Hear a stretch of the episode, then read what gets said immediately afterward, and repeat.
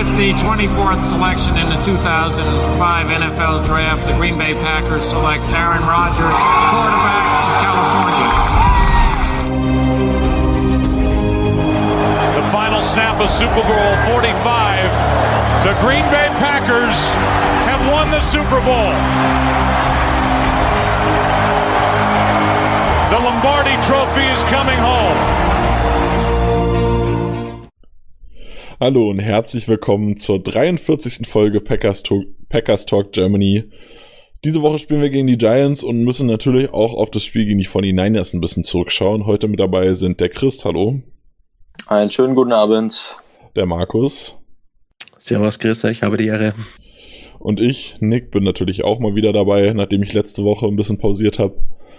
Ähm, ja, genau. Apropos, ich habe pausiert. Ich habe dementsprechend auch keine Bold Predictions abgegeben. Deshalb darf der Markus jetzt die, die Aufgabe übernehmen und mal durchzugehen, was ihr so geschafft habt letzte Woche ohne mich. ja, das ist eher ein Trauerspiel, würde ich mal sagen. Ähm, also man kann sagen, wir haben alles gemisst. Also der Chris hat gemisst, der Winnie hat gemisst, ich habe gemisst. Also weder irgendwie ansatzweise das Ergebnis hat gestimmt, noch irgendwelche ähm, Bold Predictions haben gestimmt. Also das war ein kompletter Reinfall, würde ich mal sagen. Ich will jetzt auch gar nicht einzeln auf die Punkte eingehen. Ähm, so ein kleiner Fun Fact nebenbei, ähm, weil wir gerade diskutiert haben vor der Aufnahme von dem, von dem Podcast. Ähm, Whitney hat getippt gehabt, ja, unser lieber Redakteur. Ähm, wir gewinnen plus 28 Punkte Unterschied. Ja, wir er, hat, er, hat aber, er hat aber nur plus 28 Punkte aufgeschrieben. Und 28 ja, Punkte Unterschied ist ein Hit. Das muss man ihm zugestehen. Okay. Das ist ein Hit. Okay. Ja, ähm, Trauriger Hit. Eigentlich, Chris, kannst du dich noch erinnern, was ich gesagt habe? Wenn ich, ähm, wenn, wenn der Winnie irgendeinen Hit hat, spende ich mir eine Kiste Bier. Weil seine Bold so bold waren. Ach, darum, darum geht's. Deshalb darf das kein Hit sein. Jetzt, nee, ich habe mir auch schon überlegt. Nein, also, also wie gesagt, ja. wenn, also wenn der Winnie will, weil so quasi, wenn der Winnie sich quasi die, die Trostkiste Bier will, dann soll man es ein Paypal-Konto geben und ich überweise ihm die Kohle für die Kiste Bier von Österreich nach Deutschland schicken. die werden es beim Zoll wahrscheinlich dann einkassieren. So, ja. also alle haben, äh, alle haben alles gemisst. Perfekt. Chris ja. war mit einem 24-20 am nächsten dran. Stimmt. Mhm, geil. So, ähm, dann machen wir weiter in den Kategorien. Unsere MVPs die Woche. Macht Spaß, juhu. MVP Offense, Chris. Offense zuerst. Ähm, kam für mich eigentlich nur, nur Adams in Frage. War der einzige Spieler in der Offense, der mir etwas positiv aufgefallen ist ähm, und nicht komplett abgefallen ist. Ähm, hatte endlich seinen ersten Touchdown diese Saison. Musste in dem Spiel quasi die ganze Offense auf seinen Schultern tragen, zumindest das Passing Game.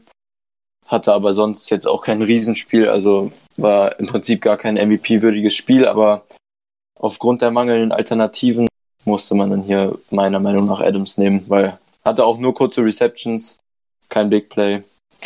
Ja, aber es wurde dann Devante Adams. So, Markus, dein Offensive MVP. Uh, es gibt keinen.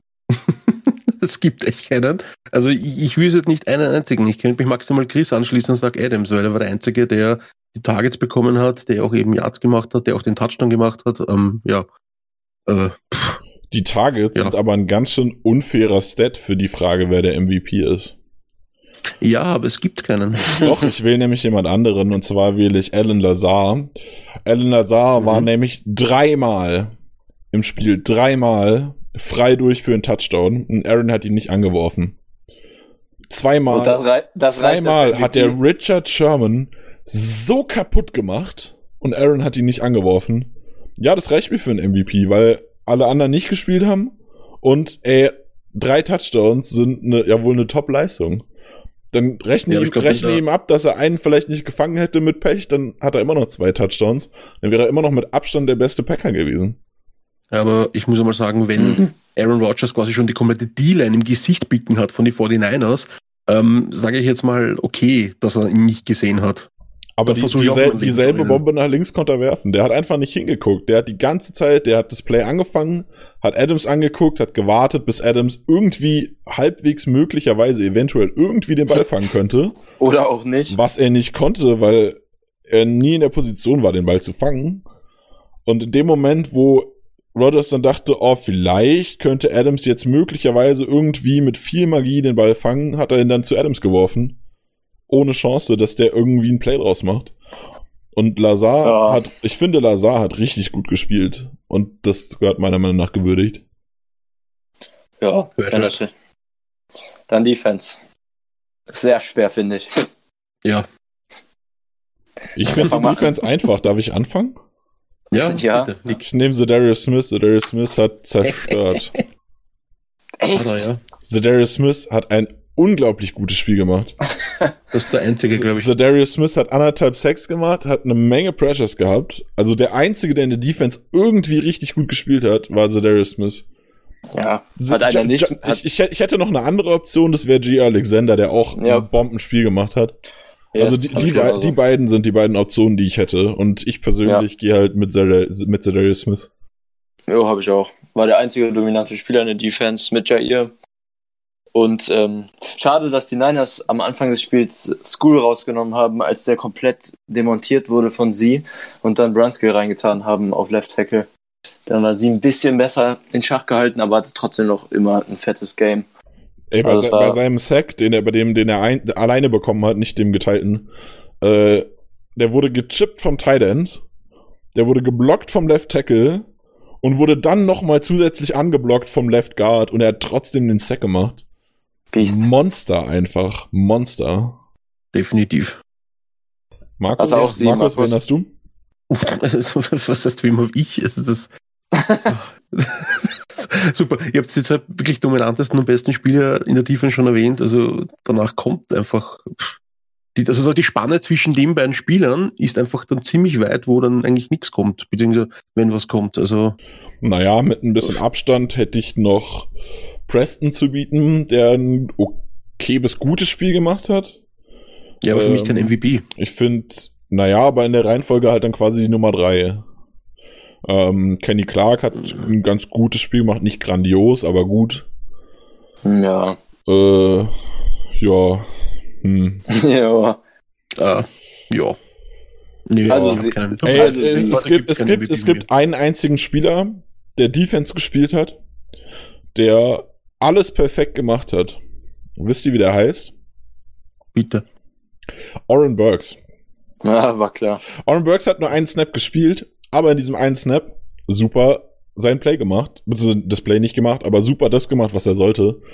Ja. Und ich komme wieder dahin. Wieso? Also wie kann das sein, dass Oren Burks nicht spielt? Wir haben Probleme, Running Backs zu stoppen. Wir haben Probleme, Tight Ends zu covern. Wir haben Probleme, Crosser zu covern. Wir haben Probleme, Running Backs zu covern. Wir haben Probleme in all den Bereichen, wo Oren Burks seine Stärken hat.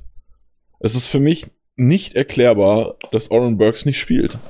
Ja, wir reden jede Woche drüber. Ich finde, es macht keinen Sinn mehr, langsam darüber zu diskutieren, weil wir sagen eh jede Woche das Gleiche und Patton reagiert leider nicht. Ja, unerhört, dass der unseren Podcast nicht hört. Ja. Tja. So, ähm, was gibt's noch zu erwähnen? Was hat mich noch genervt? Äh, ja gut, genervt hat mich eigentlich vieles.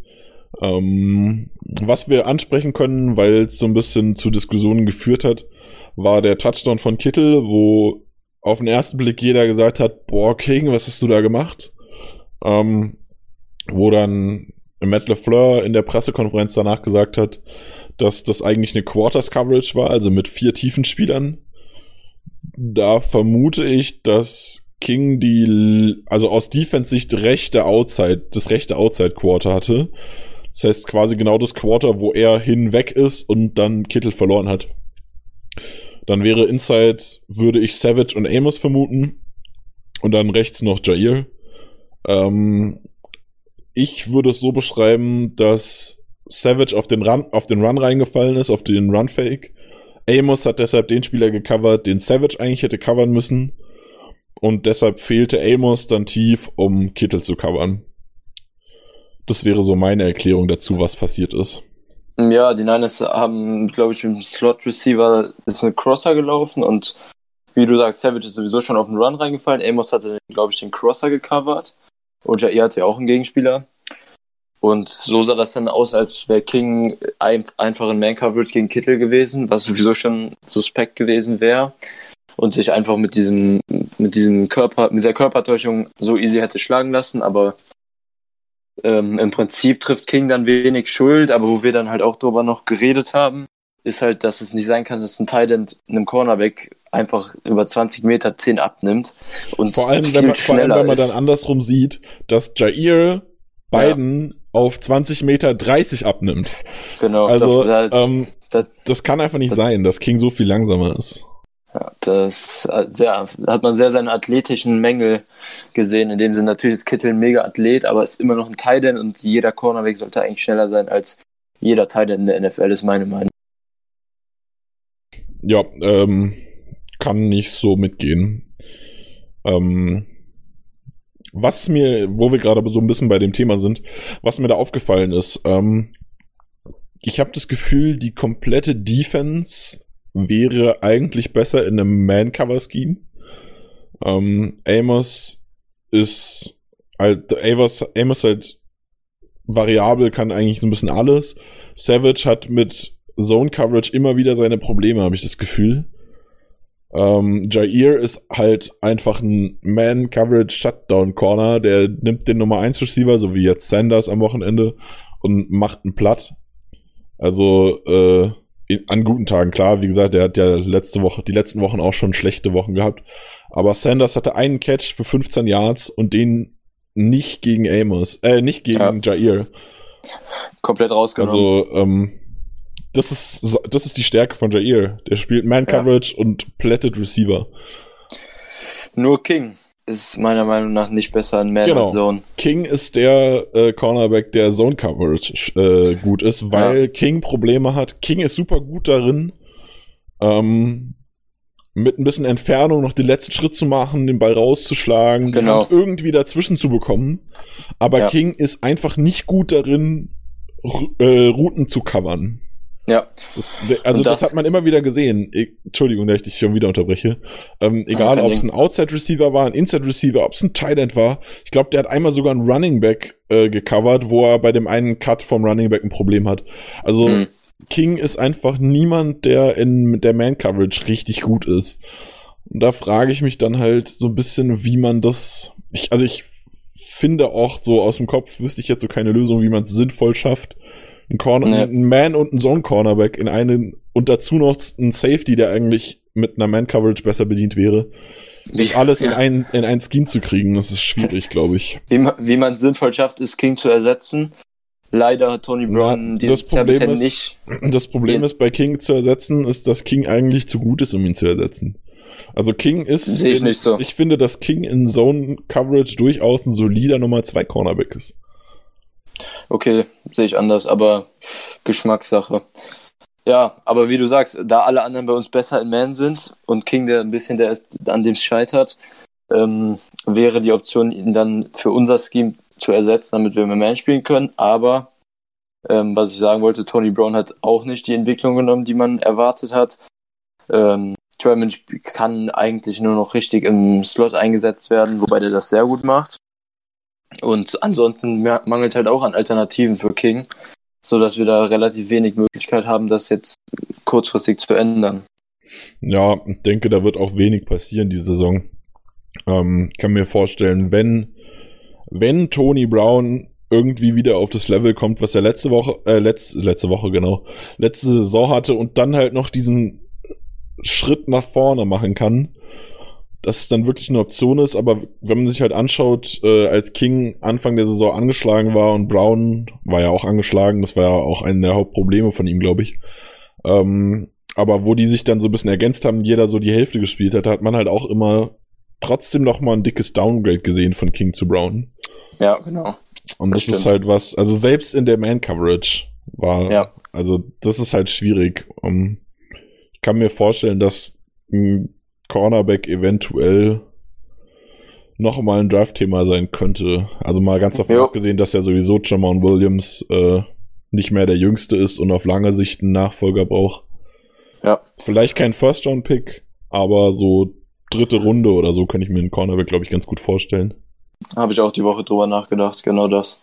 First-Round-Pick würde ich auch nicht jetzt investieren. Dafür ist es noch zu gut, meiner Meinung nach, was wir haben, auch an Tiefe. Aber genau wie du sagst, so ein, so ein mittleres Draft-Pick würde ich dafür jetzt auch sehr in Betracht ziehen, das zu investieren für einen Cornerback.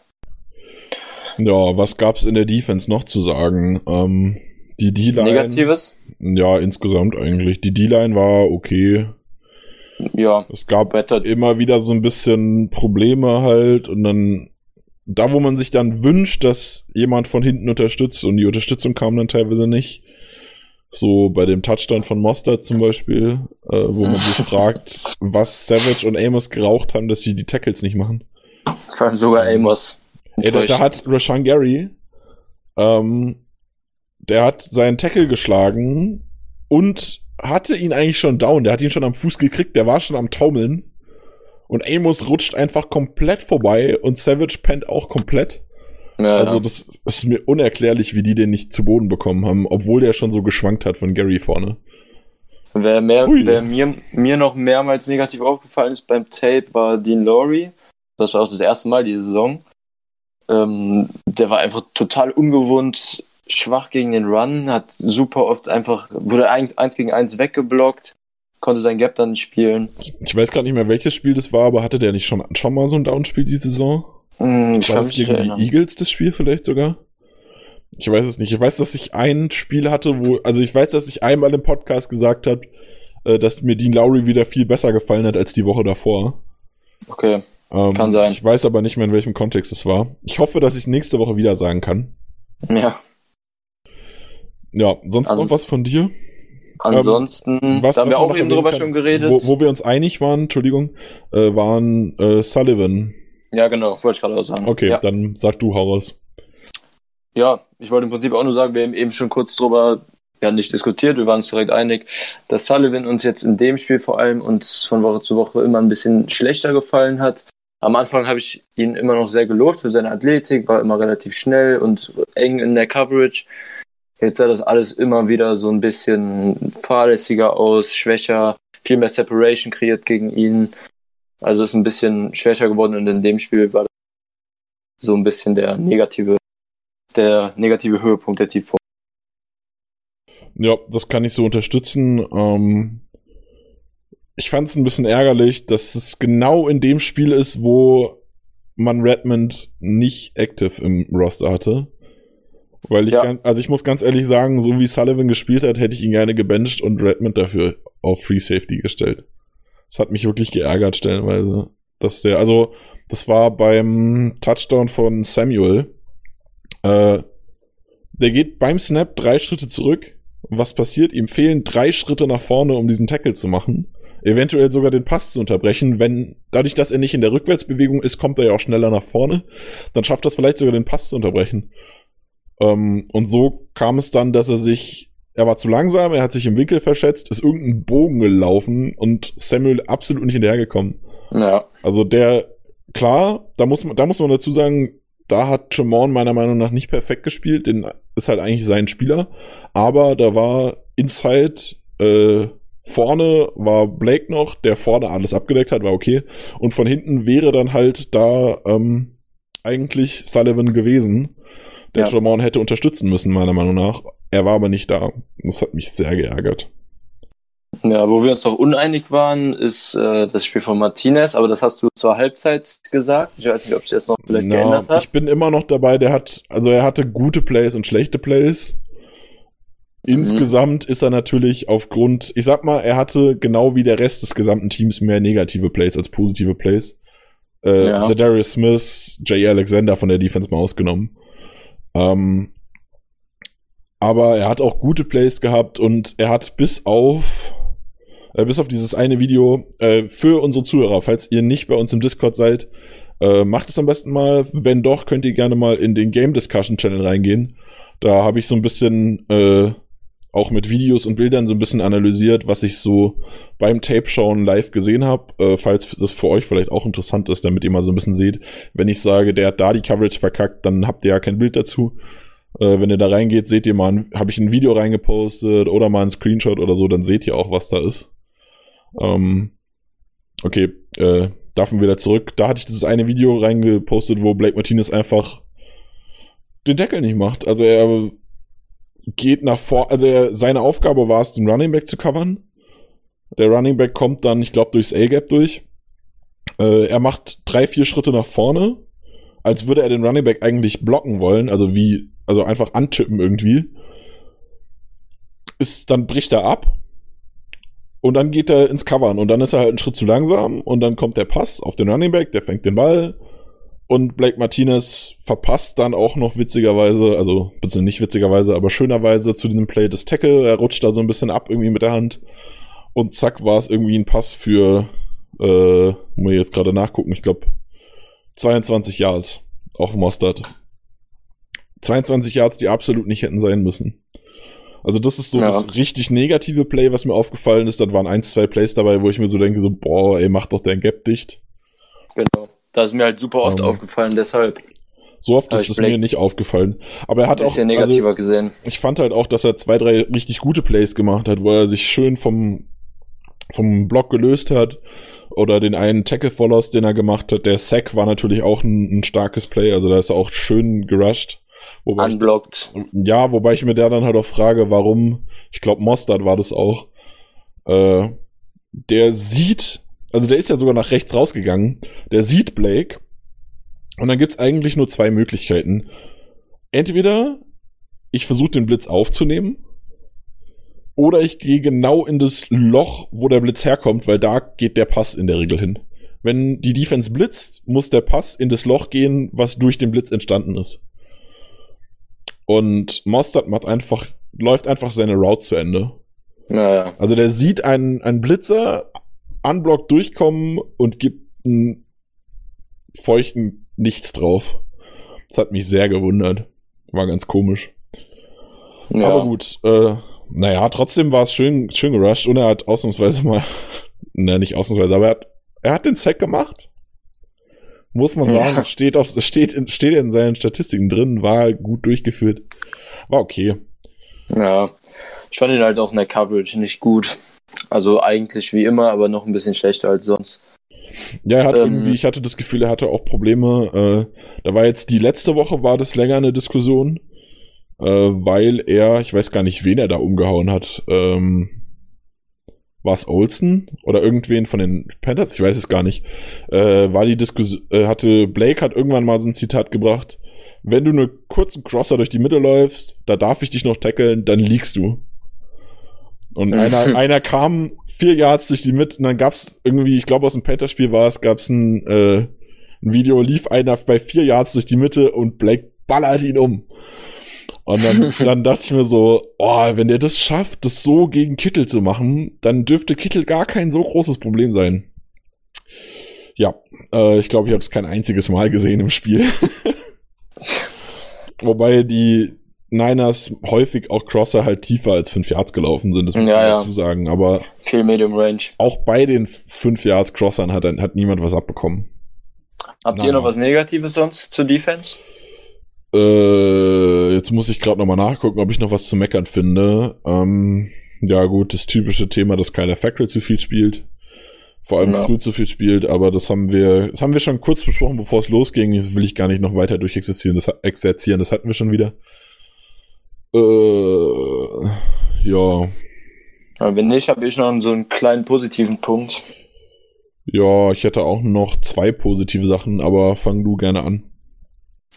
Ja, wenn ich ein bisschen so positiv hervorheben will, ist Campbell, der mir besser gefallen hat als die letzten Spiele. Hat gegen den Run vor allem, fand ich, relativ gut gespielt und in Coverage auch ordentlich gespielt. Ähm, war, war jetzt sicher kein herausragendes Spiel von ihm, aber für mich ein deutliches Upgrade zu den letzten zwei Spielen. Kann ich dir zustimmen, waren wir uns ja auch schon in der Diskussion heute Mittag einig. Ähm, ich fand, ich fand Raven Green immer noch besser. ähm, aber er hat einen Schritt nach vorne gemacht, er hat diese Rolle besser ausgefüllt und ich hoffe, dass er vielleicht jetzt noch einen Schritt weiter machen kann. Und dann, ich meine, er kriegt gegen die Giants jetzt ein einfaches Ding, wenn Ingram, wenn Evan Ingram vielleicht weiter verletzt ist und Saquon Barkley immer noch nicht so perfekt wieder in seine Form gekommen ist, dann ist es das Spiel für Campbell, um die Rolle so richtig, richtig zu fühlen und dann den, das, den Rest der Saison zu spielen. Ähm, ja, aber Also es war besser als die letzten Wochen, aber da geht noch einiges.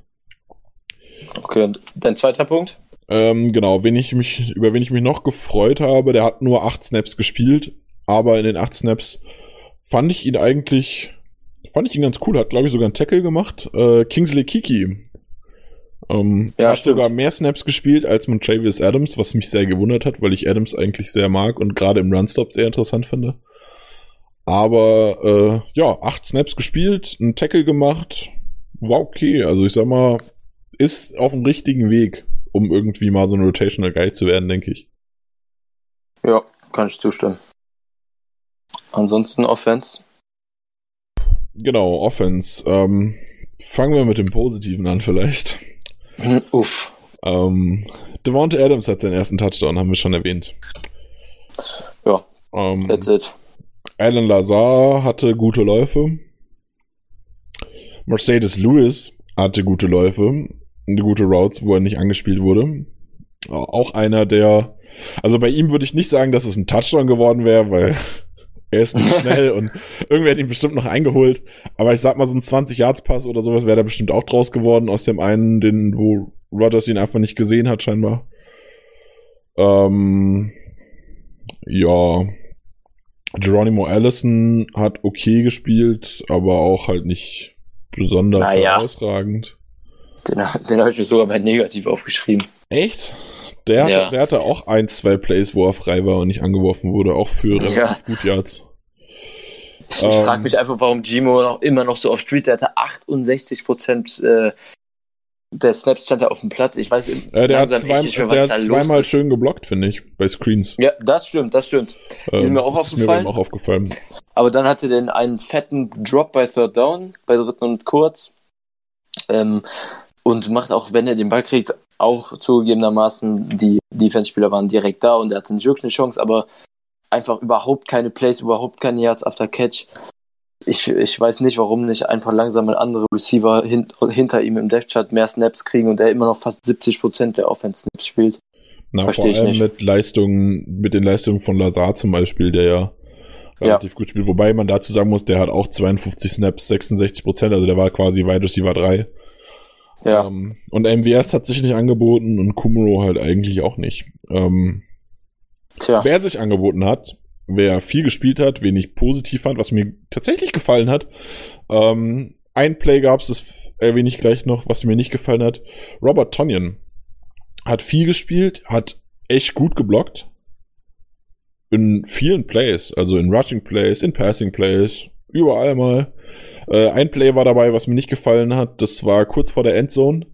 Ich glaube aber, das war das, wo dann danach der Touchdown draus geworden ist, von daher nicht so dramatisch. Ähm, da sollte er hinter der Line rumkommen und blocken und hat dabei, war er irgendwie einen Schritt zu langsam oder so, scheinbar. Oder vielleicht war auch der Rest ein Schritt zu schnell, wer weiß. Ähm, dann ist, sind, sind er und Aaron Jones sich so ein bisschen in die Füße gelaufen und Aaron Jones ist dann quasi an der 3-Yard-Line, glaube ich, so ein bisschen hinter der Line hingefallen. Das war nicht so cool. Aber sonst fand, äh, hat mir Tonyan echt gut gefallen. Auch wenn er die Pässe, die er gefangen hat, nicht von Rogers, sondern von Boyle gefangen hat. Wo ich äh, übrigens vorher auch schon meinte, Boyle soll mal Rogers ein bisschen coachen. Boyle hat fünf Pässe geworfen zu vier verschiedenen Receivern. Drei hat er angebracht, eins gab eine Pass Interference, eins war eine Incompletion. Das würde ich mir mal von Rogers wünschen, so ein bisschen mehr verteilt. Er hat schon viel, viel auf Adams fokussiert gewesen, ist schon viel auf Adams fokussiert gewesen. Wollen wir mit der O-Line anfangen? Nee, ich würde gern noch äh, was Positives sagen. Und zwar haben wir zwei Endarounds gespielt und beide Endarounds waren gute Plays. Lazar einen, ne? Lazar hatte einen Endaround für 21 Yards, wo man dann dazu sagen muss, ich weiß gar nicht mehr, wer das war. Ich glaube, der, oh, das kommen wir gleich bei den Negativen nochmal dazu. ähm, unser Herr Fullback hatte da ein Play, was nicht so schön war. Äh, kommen wir gleich nochmal drauf. Der hat mir gar nicht gefallen, das Spiel. Mhm. Ähm, hätte der da seinen Block gemacht, dann, na, ich will nicht sagen Touchdown, aber dann hätten vielleicht, wären es vielleicht auch 30 gewesen anstatt den 20 oder 40 und wenn er Glück hat, vielleicht sogar ein Touchdown. ja. Das hat mich ein bisschen geärgert und dann natürlich der Endaround von, von Devontae Adams, wo man dazu erwähnen kann, Äh, ich glaube, Aaron Nagler war es, der nach dem Spiel gesagt hat, äh, als es um das, oder vielleicht war es Ben Fennel, ich weiß es nicht, einer von den amerikanischen Packers-Schreibern, äh, ging es um das Thema, warum Aaron Jones keine Pässe mehr kriegt, äh, wenn er, wenn er sich outside als Wide Receiver aufstellt. Ähm, weil die, die gegnerischen Teams und vor allem die 49ers haben das komplett durchgängig so gemacht. Wenn Aaron Jones outside gegangen ist, haben die keinen Linebacker davor gestellt, sondern einen Cornerback. Und bei diesem Play ist Aaron Jones nach rechts rausgegangen und hat einen Cornerback mitgenommen, was dazu führte, dass für ähm, Devontae Adams, also das, was dazu führte, dass Devontae Adams im Slot nur so semi gut gedeckt war. Ich glaube, ein Safety stand auf Devontae Adams. Mhm. Und Adams war halt super schnell vorbei und dann war, glaube ich, ein, ein Linebacker ist, glaube ich, nachgerückt und den hat halt Bakhtiari dann weggeblockt, wenn ich es richtig im Kopf habe. Ja, ähm, ja. Also dieses Play hatte auch so ein bisschen damit zu tun, wo ich mir dann da, also wo ich glaube, also ich weiß nicht, wer das war, einer von den amerikanischen Schreibern sich darüber aufgeregt hat, da muss man dann aber irgendwie halt Wege finden, wenn der Cornerback sich auf den Running Back stellt, wie man die restlichen Spieler dann einbringt. Und da war dann halt wieder die Frage, haben wir vielleicht keinen, fehlt da so ein Wide Receiver 2, der das macht, der dann den Linebacker ausnutzt, gegen den er spielt? Oder den schlechteren Corner, gegen den er spielt, wenn viel mehr Corner dafür im, im Feld sind? Ähm, und das Play ist meiner Meinung nach ein gutes Beispiel für das, wo man es dann gemacht hat und wo es gut funktioniert hat. Das wollte es ich noch erwähnt haben. Jetzt darfst du gerne anfangen mit Negativen und der O-Line. Mit der O-Line. Okay. Ja. Ähm, wenn man mit den negativen Punkten anfängt, muss man meiner Meinung nach ganz oben leider mit der O-Line anfangen in dem Spiel. Wir konnten erstens überhaupt kein Run-Game aufziehen. Ähm, Aaron Jones musste für jedes einzelne Yard gefühlt mega hart kämpfen. Andauernd standen beim Handoff schon die D-Liner hinter unserer Line, äh, hinter unserer Line. Im Pass Protection sah es auch nicht besser aus. Lindsley hatte wahrscheinlich sein schlechtes Spiel. Ähm, Jenkins hatte sein schlechtes Karrierespiel wahrscheinlich bisher. Der ist mir das erste Mal negativ aufgefallen. Jetzt Wobei man dazu sagen ist. muss, dass Jenkins die letzten Spiele halt so gut gespielt hat, dass ein sein schlechtestes Karrierespiel immer noch nicht grottig war. Es war nee, das stimmt. okay, das stimmt. es war halt nicht so gut wie bisher. Ja. Aber es war ja. nicht, es war nicht grottenschlecht, so, also das muss man nur mal dazu sagen, er hat schon gut gespielt. Er hat, nee, gut gespielt hat er nicht. Er hat, er hat okay gespielt. Für, äh, ich sag's, ich sag's mal so. Jenkins hat so gespielt, wie ich mir einen Second Round Rookie vorstelle. Gegen die Niners Line, ja. Okay. Genau, also ein Second Round Rookie gegen die Niners Line ist, okay. so stelle ich mir vor, wie Jenkins gespielt hat. Und das ja. ist das, was ich von ihm als Minimum erwarte. Und alles drüber ist Zugabe quasi. Ja, und dann kam Leiter früh rein für Bakhtiari, hatte sehr viele Mankos. Bosa wurde dann auch gezielt die ganze Zeit auf die linke D-Line-Seite gestellt. Wobei ich dazu sagen Meinst muss, du nicht ich fand... Bulaga? Wie bitte? Meinst du Bulaga, oder? Was habe ich gesagt? Bakhtiari. Ja, ja, Bulaga, sorry. Ist mir auch nicht jo. aufgefallen. der, ähm, der wobei, wobei ich sagen muss, wobei ich sagen muss, ich fand Light nicht so schlecht. Klar, er war eine ja. Schwachstelle, er ist der Backup-Tackle. Aber wenn ich mir angucke, dass Light einige, wirklich einige Snaps One-on-One -on -one mit äh, Bosa stand, muss ich sagen, er hat es besser gemacht, als ich gedacht hätte besser, besser als gedacht, aber, aber auch nicht ja, gut. Ist wie, halt, ist wie halt bei Jenkins. Das ist keine, war keine super gute Leistung, aber für das, was man sich von ihm erwarten kann, war es okay. Finde ich. Ja, habe ich schon ein bisschen schlechter gesehen bei Light, aber du findest ihn ja eh insgesamt ein bisschen besser als ich. Haben wir beim, beim äh, Midways, bei der Midway Season, Mid-Season-Analyse schon drüber gesprochen. Ähm, ansonsten zur O-Line ja, ein gutes Spiel hatte keiner von den O-Linern. Aber Lindsley, Jenkins und Light waren die, die mir so am negativsten aufgefallen sind. Was mir noch aufgefallen ist, was vielleicht, na, es geht nicht ins Positive, weil am Ende war es, war es was Negatives, aber ähm, viele haben sich im Spiel, inklusive mir, darüber aufgeregt, boah, nee, was hat Bakhtiari jetzt schon wieder gemacht? Oder, oh, schon wieder eine Holdingstrafe von Bakhtiari. Ähm, einige der negativen Plays von Bakhtiari muss man leider Aaron Rodgers geben.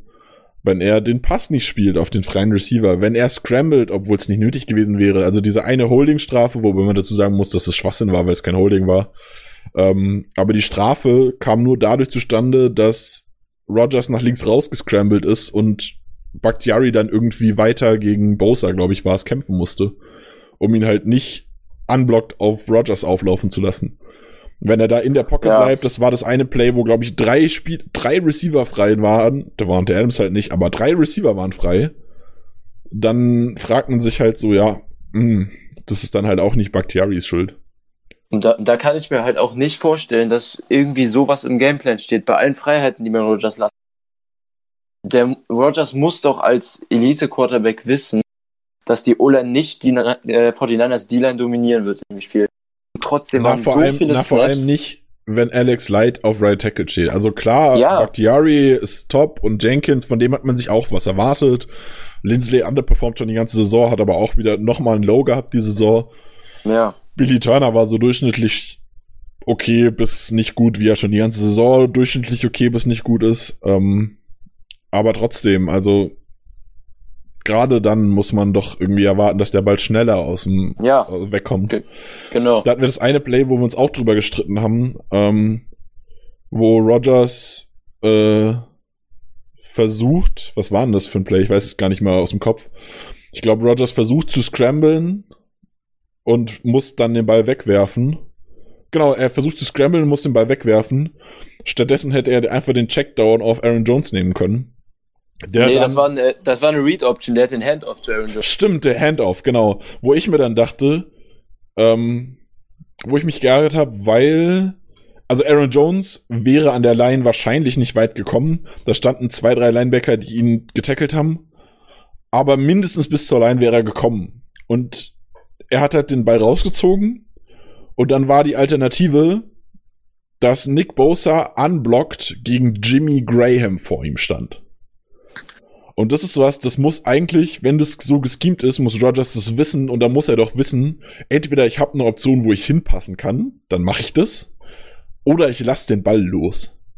Ich kann nicht den Ball rausziehen, wenn ich weiß, Jimmy Graham blockt gerade Nick Bosa. Geht nicht. Fand Mhm. ich einfach nicht gut. Also war eine schlechte Entscheidung, schlechtes Scheme, woran auch immer es lag, es war kein, keine gute Aktion, meiner Meinung nach. Ja, Ro- Rogers Decision Making in dem Spiel war wirklich einfach. Also was du eben alles reingeschickt hast an Screenshots und Videos, ähm, was, was mir auch beim Gucken schon aufgefallen ist, aber jetzt nicht so drastisch in der Masse, wie du da Sachen reingeschickt hast in den Discord-Server.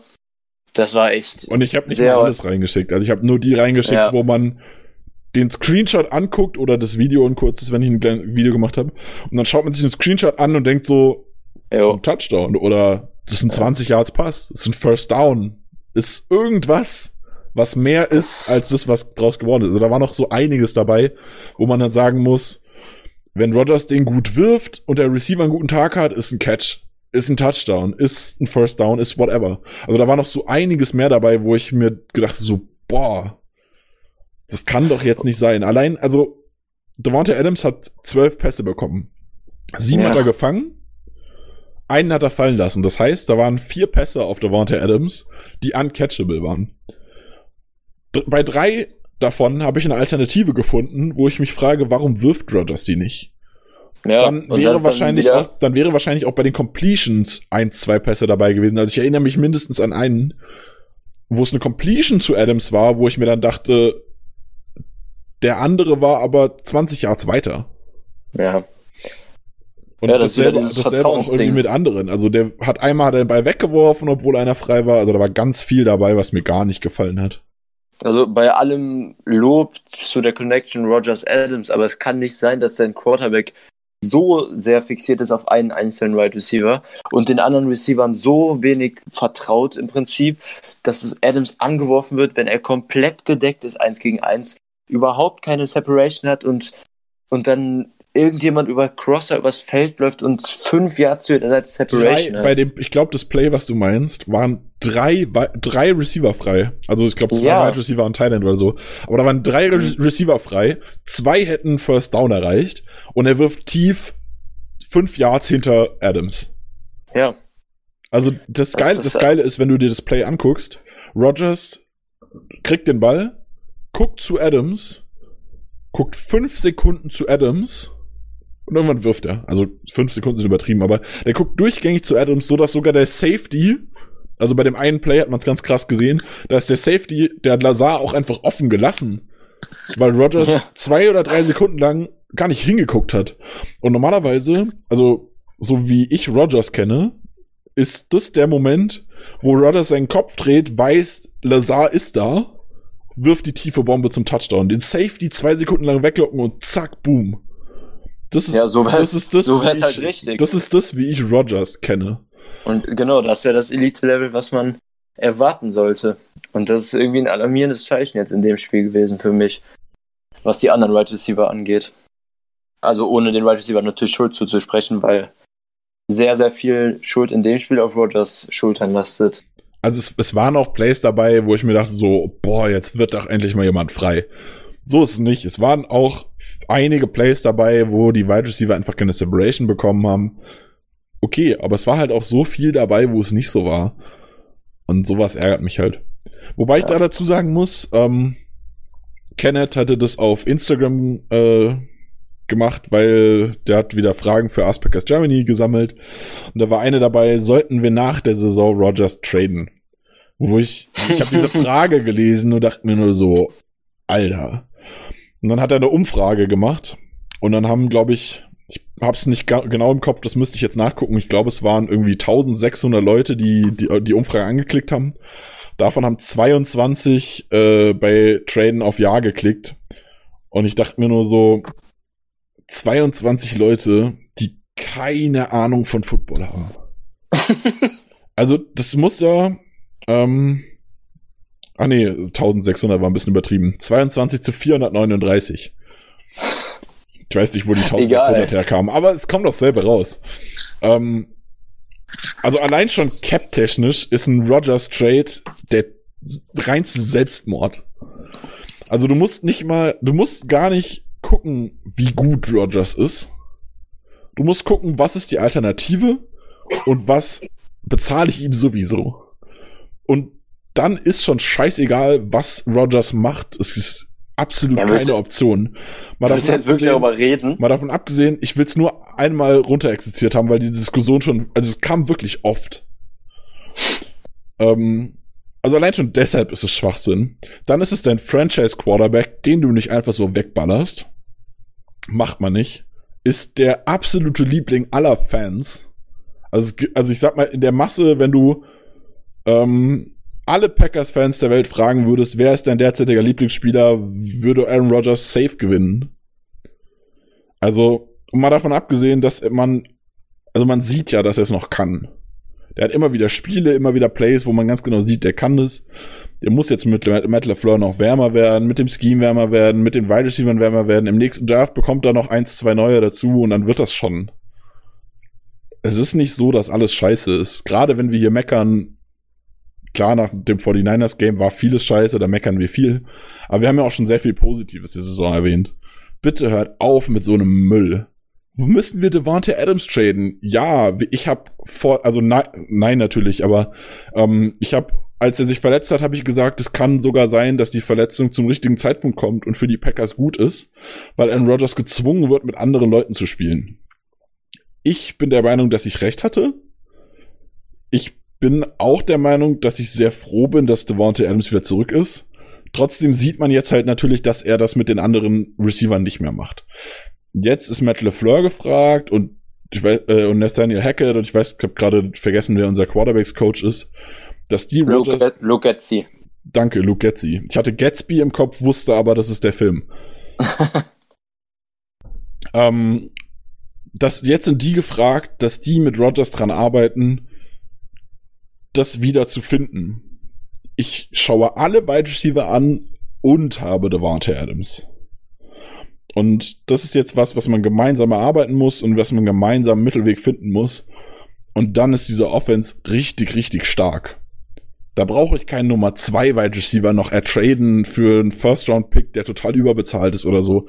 Scheißegal. Wir haben ein Team, auch eine Offense auf allen Positionen, auch auf Thailand sogar, trotz Jimmy Graham, ähm, haben wir eine Offense und Personal, das eine richtig gute Offense sein kann, wenn alles so funktioniert, wie man wie es funktionieren könnte. Und jetzt ist eben der Punkt, dass alle gemeinsam daran arbeiten müssen, diesen Punkt zu erreichen. Und da geht's mir echt, also wenn ich da höre, wir sollten Aaron Jones traden, wir sollten Adams traden, wir sollten Rogers traden, hört auf mit so einer Scheiße. Im Ernst. Das ist nur nervig. Ja. Das Ding, was du sagst, jetzt ist der Punkt, ist, ist genau das Richtige, weil wir haben, also wir haben nach dem Chargers-Spiel gesagt, so ein Spiel kommt vor bei einem guten Team, einmal in der Saison, nochmal aber nicht. Und jetzt sitzen wir und haben quasi genau dasselbe Spiel nochmal gesehen, was insgesamt sehr besorgniserregend eigentlich ist, wenn das zweimal in der Saison vorkommt, weil das ist halt keine Niederlage, die man einfach so nimmt, die, die knapp war, die, wo man sich nur vorwerfen kann, dass man am Ende nicht gewonnen hat, sondern es war halt alles scheiße, wie im Chargers-Spiel. Und dann verstehe ich nicht, wie wir zwei Wochen bei Week haben, zwei Wochen Zeit, uns vorzubereiten auf eins der wichtigsten Spiele. Uns in jedem Bereich so katastrophal spielen. Dann, es fängt an schon mit dem Gameplan, wie Aaron Jones wieder null ins Passing-Game ein. Der hat in den letzten zwei Spielen zwei Targets bekommen. Dabei geht es nicht nur darum, wenn er als Wide Receiver draußen ist, was du eben gesagt hast, wenn die Teams sich jetzt mit Cornerbacks anpassen, sondern auch aus dem Backfield raus, binden wir ihn überhaupt nicht mehr ein jetzt. Obwohl genau das bei den Cardinals gegen die Niners gut geklappt hat. Die Cardinals haben es quasi vorgemacht, wie man die Niners Defense bespielt. Und wir machen es nicht. Nach zwei Wochen Vorbereitung. Und das zweite ist, wir haben es letzte Woche im Podcast angesprochen und jedem offensichtlich, dass man First und Second Down gegen die Niners konzentriert spielen muss und keine Yards verlieren darf, beziehungsweise seine zwei, drei Yards zumindest holen muss. Und wir kommen andauernd Downs, werfen bei First und Second Down andauernd Incompletions oder habt kassieren Tackle for Loss bei einem Run, werden gesackt. Ja, und dann kommt ein dritter und lang und natürlich Sack. Also der Gameplan war für mich auch furchtbar schlecht entwickelt, einfach komplett outcoached. Da, da also, muss ich zu sagen, ähm, Shannon hat ihn outcoached und auch der Defensive Coordinator, der ja irgendwie sein Highschool-Kumpel oder sowas ist, glaube ich. Ähm, Ja. Sein Bruder ist Wide Receivers Coach oder sowas, glaube ich. Aber also der wurde von Familie, Freunden, Mentoren, whatever, komplett outcoached. Aber ähm, nachdem ich die All 22 und diesen Coaches-Film geguckt habe, dachte ich mir so, da waren Dinge dabei, es hätte funktionieren können. Also allein schon die Ja. offenen Receiver, wenn ich mir die angucke, klar, dann ist das Running Game immer noch semi-geil. Wenn ich mir angucke, dass von äh, 170 Rushing Yards, äh, von hu- 117, Entschuldigung, irgendwie 40 in der Ga 30, 40 in der Garbage Time am Ende waren mit Tim Boyle auf dem Feld. Ähm, es ist nicht gut. Aber das, der Gameplan war nicht so schlecht, wie die Spieler ihn haben aussehen lassen. Das muss man Ja, meiner klar. Meinung nach zum Schutz von LeFleur definitiv sagen. die, die Execution war zusätzlich nochmal furchtbar schlecht in dem Spiel. Von allen Positionsgruppen, von jedem Spieler. Aber der Gameplan war für mich auch einfach so, so mangelhaft im Gegensatz zu dem, was die Niners in einer Woche vorbereitet. Ähm, So, das war schon sehr enttäuschend. dann haben wir noch zwei, habe ich, hab ich noch zwei Sachen. Ich weiß nicht, willst du bei den negativen Punkten der Offense noch was ansprechen? Ich hatte noch, hätte noch zwei Sachen. Ich habe ganz kurz noch, dass Graham mal wieder komplett abwesend war, hatte ein, ein langes Target, ein wichtiges, was er nicht gefangen hat, wo der Safety den Ball nur noch rausgepuncht hat. Wobei man da dazu sagen muss, der Safety hat nicht den Ball rausgepuncht, sondern er hat den Ball gefangen, er ist hingefallen, mit dem Ellenbogen auf dem Boden aufgeschlagen und dann ist der Ball rausgefallen und das ist regeltechnisch eigentlich eine Interception. Äh, äh, äh eigentlich ein Catch, nicht eine Interception. Eine Ähm, kurze Ansage. Ja, 10 Millionen Dollar. ja, Okay. wir, wir wissen, dass du Graham nicht magst. Ich mag ihn auch nicht und ich, er ist überbezahlt und whatever. Man muss aber zu der Verteidigung sagen, den Regeln nach ist das eigentlich ein Catch. Da, da habe ich mich auch gewundert, dass keine Challenge kam. Den, also ich, ich muss dazu sagen, den muss man meiner Meinung nach fangen. Also er muss ihn auch festhalten. Das ist ein Ding, den darf er nicht loslassen. Vor allem, weil die Regel erst vor dieser Saison, vor letzter Saison, vor letzter Saison, glaube ich, ne? Äh, geändert Ja. wurde und er das ja anders kennt, schon zehn Jahre lang, ne? Also das ist ein Ding, den musste er zehn Jahre lang festhalten und dann kann es nicht sein, dass sie ihn jetzt nicht festhält, weil die Regel das nicht mehr hergibt. Ach, Äh, beziehungsweise weil die Regel vorher schon ein Catch war. Den muss er festhalten. Gleichzeitig war es aber auch ein unglaublich schlechter Call der Refs, die insgesamt allgemein richtig scheiße waren. ja. Und trotzdem Die- die war Graham leider- wieder abwesend. Die waren leider, ich habe das, ich hab, Entschuldigung, dass ich ja, jetzt Graham unterbreche. Die Refs Ach, waren gerade zu Beginn, hatte ich das Gefühl, sehr, sehr krass kontra Packers, was aber, glaube ich, einfach, also das war, es kam mir nicht so vor, als wäre es ein gezieltes kontra Packers oder so. Es war einfach allgemein schlecht und die Packers haben eher darunter gelitten. Wir hatten auch ein, zwei fragliche Calls für uns, wo wir dann First Down bekommen haben oder so. Also die haben nicht irgendwie gezielt gegen die Packers gepfiffen oder so, die waren einfach scheiße. Und Ja. Gra Graham war auch scheiße. Bleiben wir dabei. Was hast du noch für zwei Punkte? Na, ich habe eben schon angesprochen, Danny Vitale ähm, hat einen Ball gefangen für drei Yards, hat aber auch drei, drei oder viermal die Blocks komplett verpasst. Also zum einen das Ding, wo das Ding von Lazar, wo er den einen nur so halb anblockt und dann daneben umfällt. Und das ist dann der, der, der Lazar tackelt. Ähm, das hat mich geärgert. Bei dem einen Run von Aaron Jones, äh, es war auch so ein First and Ten, wo er dann minus fünf gemacht hat, glaube ich, oder so. Weil, das, äh, weil Vitale den Vorblock verpasst hat. Der hat echt, echt ein Scheiß-Game gehabt. Ich mag den total gerne. Und der hat auch die letzten Spiele immer mal wieder Plays gehabt, wo ich mir sage, so geil, damn, Fullback, nice. Das Spiel war nicht seins. Und dann muss man es erwähnen, auch findet ihr auch im, im Game Discussion Channel auf dem Discord. Alter, MVS, diesen Touchdown darfst du fest, den darfst du gerne inbounds festhalten. Oh ja, oh ja. Ey, der war so catchable. Du hast noch einen Meter Platz, dein rechter Fuß steht auf dem Boden. ich fand, das Bring war doch so eindeutig. Link- Bring doch den Das linken hat- Fuß runter. Ich habe im Live-Bild schon gesagt, den kann man aber mal fangen als Receiver. Das habe ich im Live, der ich hab, Wiederholung. ich hab's im Live-Bild gesagt. Ich hab's in der Wiederholung nochmal gesagt. Ich habe die All 22 auf halber Geschwindigkeit ge- geguckt und habe mich gefragt, wie er es nicht geschafft hat. Also das Ja. war wirklich, boah, das war, das war auch so ein Play, wo ich mir dann so dachte, Aaron Rodgers sieht MVS. Er wirft einen perfekten Pass. Perfekt. Klar, wenn es ein halbes Jahr weniger ist, dann fängt er ihn noch eher. Dann riskiert er aber auch wieder, dass der Safety ihn vielleicht pickt. Ja, Tom, der war Der wirklich Pass perfekt. war wirklich richtig, richtig gut. Und der war definitiv inbounds catchable. Und Ja. es tut mir, nachdem ich dieses Play gesehen habe, tut es mir gar nicht leid, wenn ich sehe, dass Geronimo Allison mehr Snaps bekommen hat als MVS und zwar mit Abstand. Weil er zumindest, weil der zumindest seine Mhm. Blocking-Arbeit richtig gemacht hat. Was MVS auch nicht, er hat's nicht mal versucht.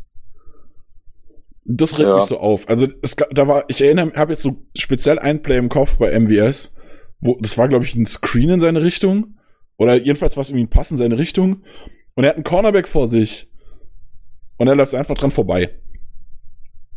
Es war, er hat zurückgeguckt, er hat gesehen, der Pass kommt nicht zu ihm, der Pass hat, jemand hinter ihm hat den Ball und er läuft einfach dran vorbei. Das kann's nicht sein. Also, wenn du es versuchst und der schubst dich weg und macht einen Tackle, ist okay, kann passieren. Aber probier's doch wenigstens. Das hat mich sehr gestört. So ist es. Gut, genug gemeckert. Ähm, denke, die Review haben wir genug dabei. Ähm, Markus wollte Ich sich raushalten, deswegen war er jetzt so lange so still, aber vielleicht willst du noch was sagen? Ja, na, ich wollte das nur prinzipiell sagen, weil ich jetzt auch in der äh, Packers Germany Gruppe eben ein paar Diskussionen gelesen habe, eben von wegen, wenn wir jetzt in die Playoffs kommen und dann quasi nach dem Charger-Spiel und nach dem 49er-Spiel hergehen und das hernehmen und dann quasi in die Playoffs stehen, dass wir quasi doch in die Playoffs abdanken, sondern nicht in den Super Super Bowl kommen sollen mit dieser Leistung. Wo ich jetzt mal ganz klar, wo ich jetzt mal ganz klar Ja, sagen muss, Wenn, wenn wir es in den Blödsinn? Super Bowl schaffen, wieso sollten wir nicht in den Super Bowl wollen? Nein, nein, nein, also, dass wir quasi in den Playoffs äh, quasi mit Würde ausscheiden, anstatt dass wir dann in dieser Super Bowl dann so eine grottenschlechte Performance hinlegen, wie zum Beispiel gegen die Chargers oder die 49ers jetzt. Alter. Ey, wenn, wenn du in den Super Bowl kommst, bist du das zweitbeste Team der Liga. Selbst wenn du den Ja, Super Bowl eben. mit Abstand verlierst, bist du das zweitbeste Team der Liga. Du bist das beste Eben. Team der NFC. Fick doch Eben. drauf, wie das Finale im Super Bowl ausgeht, Alter. Klar, ein Super Bowl-Sieg Eben. ist geil, aber wenn du in den Super Bowl kommst, heißt das schon sehr, Eben. sehr viel. Und wenn du quasi in den Super Bowl kommst mit einem neuen Scheme, mit einem neuen Head Coach eben, mit einem ausgetauschten Coaching-Staff, ähm, würde ich mal sagen, ey, Hut ab hey, für die erste Season. Dann freue ich mich auf die nächsten Seasons, aber Dann zu sagen, okay, na, wir sollten in der Play, in die Playoffs halt verlieren und nicht in die Super Bowl kommen, damit wir quasi mit Würde ausscheiden in die Playoffs. So, what the fuck, was heißt mit Würde ausscheiden in die Playoffs? Wenn ich in die Super Bowl komme, dann, alter, yeah, saugeil. Absolut. Also, das ist das beste, beste Szenario, was uns passieren kann. So Das ist aber auch was, da muss man dazu sagen, ähm, das habe ich, das muss ich jetzt auch wieder Credit geben. Äh, Packaday Podcast habe ich es gehört. Äh, Nick, ich weiß leider nicht, wie er mit Nachnamen heißt oder ob er Twitter hat oder so. Äh, in dem, was bei den Amis gestern und bei uns heute früh rausgekommen ist, glaube ich, äh, in der Folge, wo sie auch so ein bisschen das nachbesprechen, äh, hatte Nick dieses Statement gesagt, ähm, stellt euch vor, wir gewinnen nächste Woche gegen die Giants. Dann sind wir 9-3. Ähm, gefällt euch das Szenario lieber, in dem wir die Niederlage gegen die 49ers bekommen? Oder hättet ihr lieber vor, gegen die 49ers gewonnen, gegen die Giants verloren?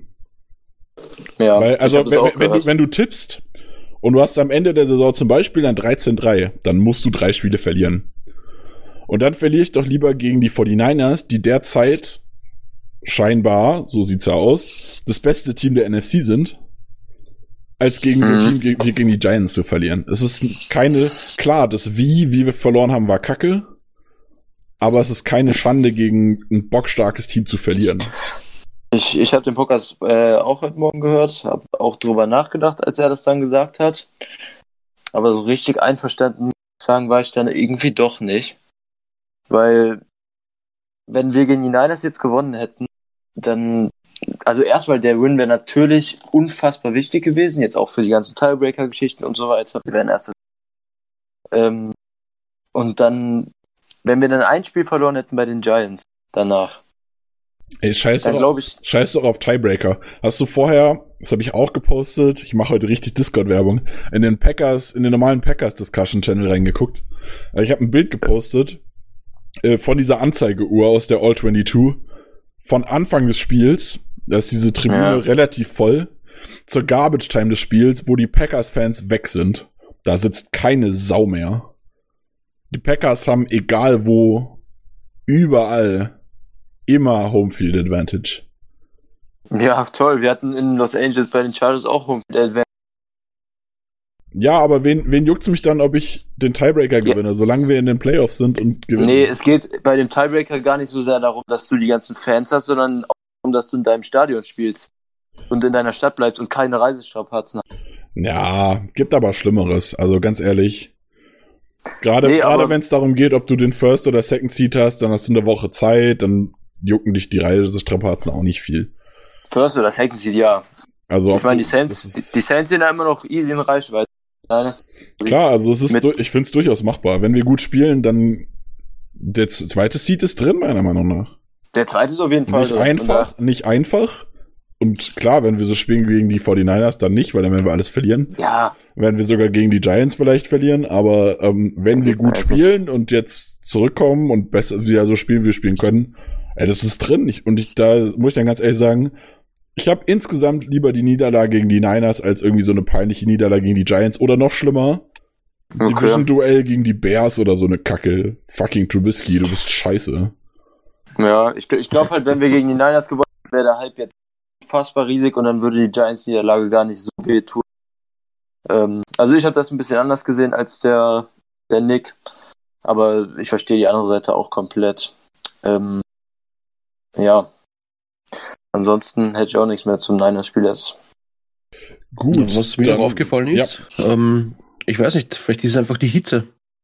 Weil gegen die Chargers in LA war es warm, jetzt im, in, in, in Kalifornien eben, äh, in San Francisco war es warm und immer wenn es warm ist, ist unsere Performance einfach scheiße. Ja. Und immer Ja. wenn Bosa Bruder dabei ist. Ja, äh, Bosa. Ja. Ich hasse, ich hasse Bosas ab heute. Ey, ich Ja, habe hab dieses Spiel die Bosa geguckt. Bosa hat Inside einfach äh, Turner und Lindsley gleichzeitig platt gemacht und die Pocket kollabieren lassen. Ey, Ja. Alter. Oh, Ja. ey, Also, eh. ey, also, also als, als, Request neut kommt das eh als neutraler Fan sind die beiden Bosa-Brüder, oder wenn sie in deinem Team spielen, sind die beiden Bosa-Brüder das geilste, was die NFL bekommen hat. Aber wenn du im Gegnerteam bist, dann ist das der absolute Albtraum. Das ist, ja. Also im Prinzip ist eigentlich alles eingetreten, was der Chris und ich im Preview eigentlich predicted haben und gesagt haben, das sind die Schwachstellen, da machen sie uns auf, eben in Offense, in der Defense eben. Ja. Das ist genau alles passiert eben. Wir haben gesagt, oh, einen schlechten Tag, guten Tag, eben hin und her und also quasi alles, was wir ähm, letzte Woche, der Chris und ich, da ähm, von uns gegeben haben, ist eigentlich alles zu genau das passiert, was wir eigentlich gehofft haben, was nicht passieren wird. ja. Abschließende Worte. Jo. So, ähm, gehen wir weiter. Ich würde jetzt gerne Injury Report bringen, äh, gibt's aber noch nicht. Ähm, Bulaga ist, scheinbar immer noch verletzt. Ähm, dafür haben wir gerade, lese ich gerade, Offensive Tackle Jared Velthair von den Broncos geclaimed. Die haben den entlassen. Ähm, ja, kann ich wenig zu sagen. Kennt einer von euch den genauer? Also Ich glaube, der war bei den relativ- Cardinals. oder bei den Cardinals? Nee, der war früher bei den Broncos und wurde jetzt von den Cardinals entlassen, so rum, glaube ich. Warte mal. Ähm, ist ein Veteran, relativ alt. Ich glaube, wenn ich richtig Ja. im Kopf habe, ist der sogar schon mal retired vor ein, zwei Saisons und wieder zurückgekommen oder so. Ist 32. Ja, ähm, Retired ist er nicht, der hat jedes Jahr gespielt. Aber wobei dieses Jahr hat er noch keinen einzigen Snap gespielt. Okay, also er war bei den Cardinals. Genau, er wurde von den Patriots entlassen, so. Er war bei Nee. den Cardinals. Doch? Also, also zumindest hat er kein Spiel für die Pets gemacht. Vielleicht wird er. Er war bei den Pets auf, auf IR. Okay, ja, kann sein. Nee, stimmt. Hä? Moment. Kann ich mich jetzt nicht dran erinnern. Ähm, Doch. Der war bei Ja. den Pets, hat einen One-Year-Deal unterschrieben, ist, Ja. da, ist dann retired und ist jetzt von der Retired zurückgekommen, also Genau. unretired quasi. Die Pets haben ihn entlassen und die Packers haben ihn geclaimed. Ja. Hab's drin, so. Gut, jedenfalls haben wir ihn jetzt. Ähm, ich bin gespannt, äh, Ja. was passiert. LeFleur hat am Wochenende schon mal anklingen lassen, dass Light wahrscheinlich nicht auf Right Tackle spielen wird. Eine Option wäre dann entweder Billy Turner auf Right Tackle und Lucas Patrick auf Right Guard. Oder jetzt halt auch Jared Welter, wenn er eine Option ist. Ich kann nur, also ich weiß gar nicht, ob das erlaubt ist, ob auch die Packers Welter hätten kontaktieren können und ihn fragen können, ey, hast du Bock wiederzukommen, dich entlassen zu lassen, für uns zu spielen? Kann ich mir auch vorstellen. Ich weiß aber, ich weiß nicht, ob das regeltechnisch erlaubt ist, weil er theoretisch ja ein Patriot ist. Keine Ahnung. Keine Ahnung. Aber wenn, vielleicht hat man mit dem, zufällig mit dem Agent telefoniert und einen Satz gesagt, wie ich bräuchte einen neuen Offensive Tackle. also, keine Ahnung. Jedenfalls, äh, ist jetzt ein Packer. Ich bin gespannt, ob er am Wochenende schon eine Option ist, vielleicht sogar schon startet. Das durch, kann ich mir durchaus vorstellen. Na, glaube ich nicht. Naja, aber Das kann ich mir wenn, nicht vorstellen. sag mal, wenn die Option halt Turner auf Right Tackle und Patrick auf Right Guard ist oder halt Alex Light auf Right Tackle, dann ich wie gesagt, ich kenne ihn nicht, also ich kenne ihn nicht weiter. Von daher kann ich weiß ich nicht, kann ich nicht sagen, wie gut er ist, was der eigentlich kann. Ja, aber wenn er heute gesigned wurde, dann äh, oder geclaimed, dann wird er nicht Sonntag spielen, kann ich mir wirklich nicht vorstellen. Aber möglich ist alles. Keine Ahnung. Naja, äh, Injury Report gibt's noch nicht. Vielleicht ist er ja später da, wenn wir fertig sind. Dann gucken wir jetzt so ein bisschen, gucken wir mal einfach mal voraus. Schauen wir mal, was die Giants so zu bieten haben. Wenn ich es richtig mitbekommen habe, fängt der Chris an mit der Giants Defense gegen unsere Offense, richtig? Richtig. Aber wir haben noch eine, eine Personalangelegenheit. Und zwar haben wir gestern, oder hast du es gesagt? Ich weiß nicht, Nee, vielleicht stimmt, hab ich's das habe ich total vergessen. Wir haben Wir gestern haben- Neiman aus dem Practice Squad befördert. Genau, weil Cole Madison ja mit seiner Knieverletzung auf IA gegangen ist. Platz. Und jetzt ist niemand wieder da. Den kennen wir eigentlich auch aus der Preseason. Ist, äh, ja, hat in der Preseason okay gespielt, war jetzt nichts Berauschendes. Alles klar. Dann Ähm, Giants dafür, Defense. dafür haben wir auch wieder irgendwen zum Practice Squad gesigned. Äh, wir hatten Tryouts Ja, ja. Anfang der Woche, fünf Offensive Tackles äh, und haben Cody Conway gesigned. Kenne ich nicht. Kann nichts zu sagen, Nee. keine Ahnung. Aber gut, Giants Defense gegen unsere Offense, Chris. Yes. Ja, ganz ganz generell, die Giants stehen gerade 9-2, haben sieben Spiele in Folge jetzt verloren. 2-9 natürlich, nicht 9-2. Ähm, die Defense ist jetzt ganz grundsätzlich gesagt eine ziemlich schwache Unit, die haben wenig Stärken. Haben die Saison in elf Spielen zwei Spiele unter 27 Punkte kassiert. Das waren gegen die Redskins und die Bears Offense. Wenn man da mehr als 27 Punkte kriegt, dann ja, ähm, haben damit auch die viertschlechteste Scoring Defense der ganzen NFL, kriegen am viertmeisten Punkte pro Spiel. Ähm, die größte Schwäche ist auf jeden Fall die Passing Defense. Sind da 26. in Yards per Game Die größte Schwäche ist alles. ja, wie gesagt, wenig Stärken, aber die Passing D ist nochmal hervorzuheben. Die lassen am zweitmeisten Yards pro Pass Attempt acht, ein, knapp 8,5 Yards pro Attempt lassen die Giants zu. Das ist echt eine Riesennummer. Ähm, die Rushing Defense ist mittelmäßig bis unterdurchschnittlich. 22. in Rushing Yards per Game, aber siebter in Yards per Carry laut. Gegen die Giants wird relativ viel gelaufen, aber nicht so effektiv unbedingt. Ähm, Defense Coordinator ist seit letztem Jahr James Batcher. Die Giants spielen 3-4 Defense. Ähm, um mal so ein bisschen auf die einzelnen Mannschaftsteile, die Units der Defense zu kommen, Defensive Front oder D-Line, haben die Giants eigentlich, was ich so sagen würde, die größte Stärke, beziehungsweise eigentlich auf jeden Fall die größte Stärke der Defense, relativ gute Interior D-Line. Seit Anfang der Saison schon haben Dexter Lawrence in der ersten drafted. Hill und Tomlinson sind schon seit letzter und vorletzter Saison bei den Giants in der Line. Auch beides ja, Zweit- und Drittrunden-Picks. Ja. Okay, gut. ähm, deshalb kam dieser Leonard Williams Trade auch ein bisschen überraschend. Der wurde ja vor ein paar Wochen von den Jets zu den Giants getradet.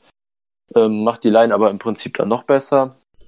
Der Auf erste haben... Trade in der Geschichte zwischen Jets und Giants. Mhm, habe ich mich auch gewundert. Ähm, wo genau, auf Edge haben die Giants Marcus Golden in der Offseason neu bekommen. Kennt man vielleicht von den Cardinals vorher, wo er war. Und Lorenzo Carter, ähm, der jetzt in seinem zweiten Jahr an der NFL ist. War, glaube ich, Drittrunden-Pick. Ähm, und das ist so. Ja, also dazu kann ich kurz was sagen, ähm, weil das Lorenzo Carter war einer der Spieler, die ich im Draft letztes Jahr ganz gerne mochte. Ähm, dazu muss ich sagen, ich habe ihn nicht für uns direkt als Instant Starter gesehen. ähm, ich mochte ihn zum einen deshalb gerne, weil er von Georgia kam, mal ganz davon abgesehen. Ähm, und ich Georgia ganz gerne mag. Aber Lorenzo Carter ist ein relativ guter 3-4-Edge, der kann ganz gut covern.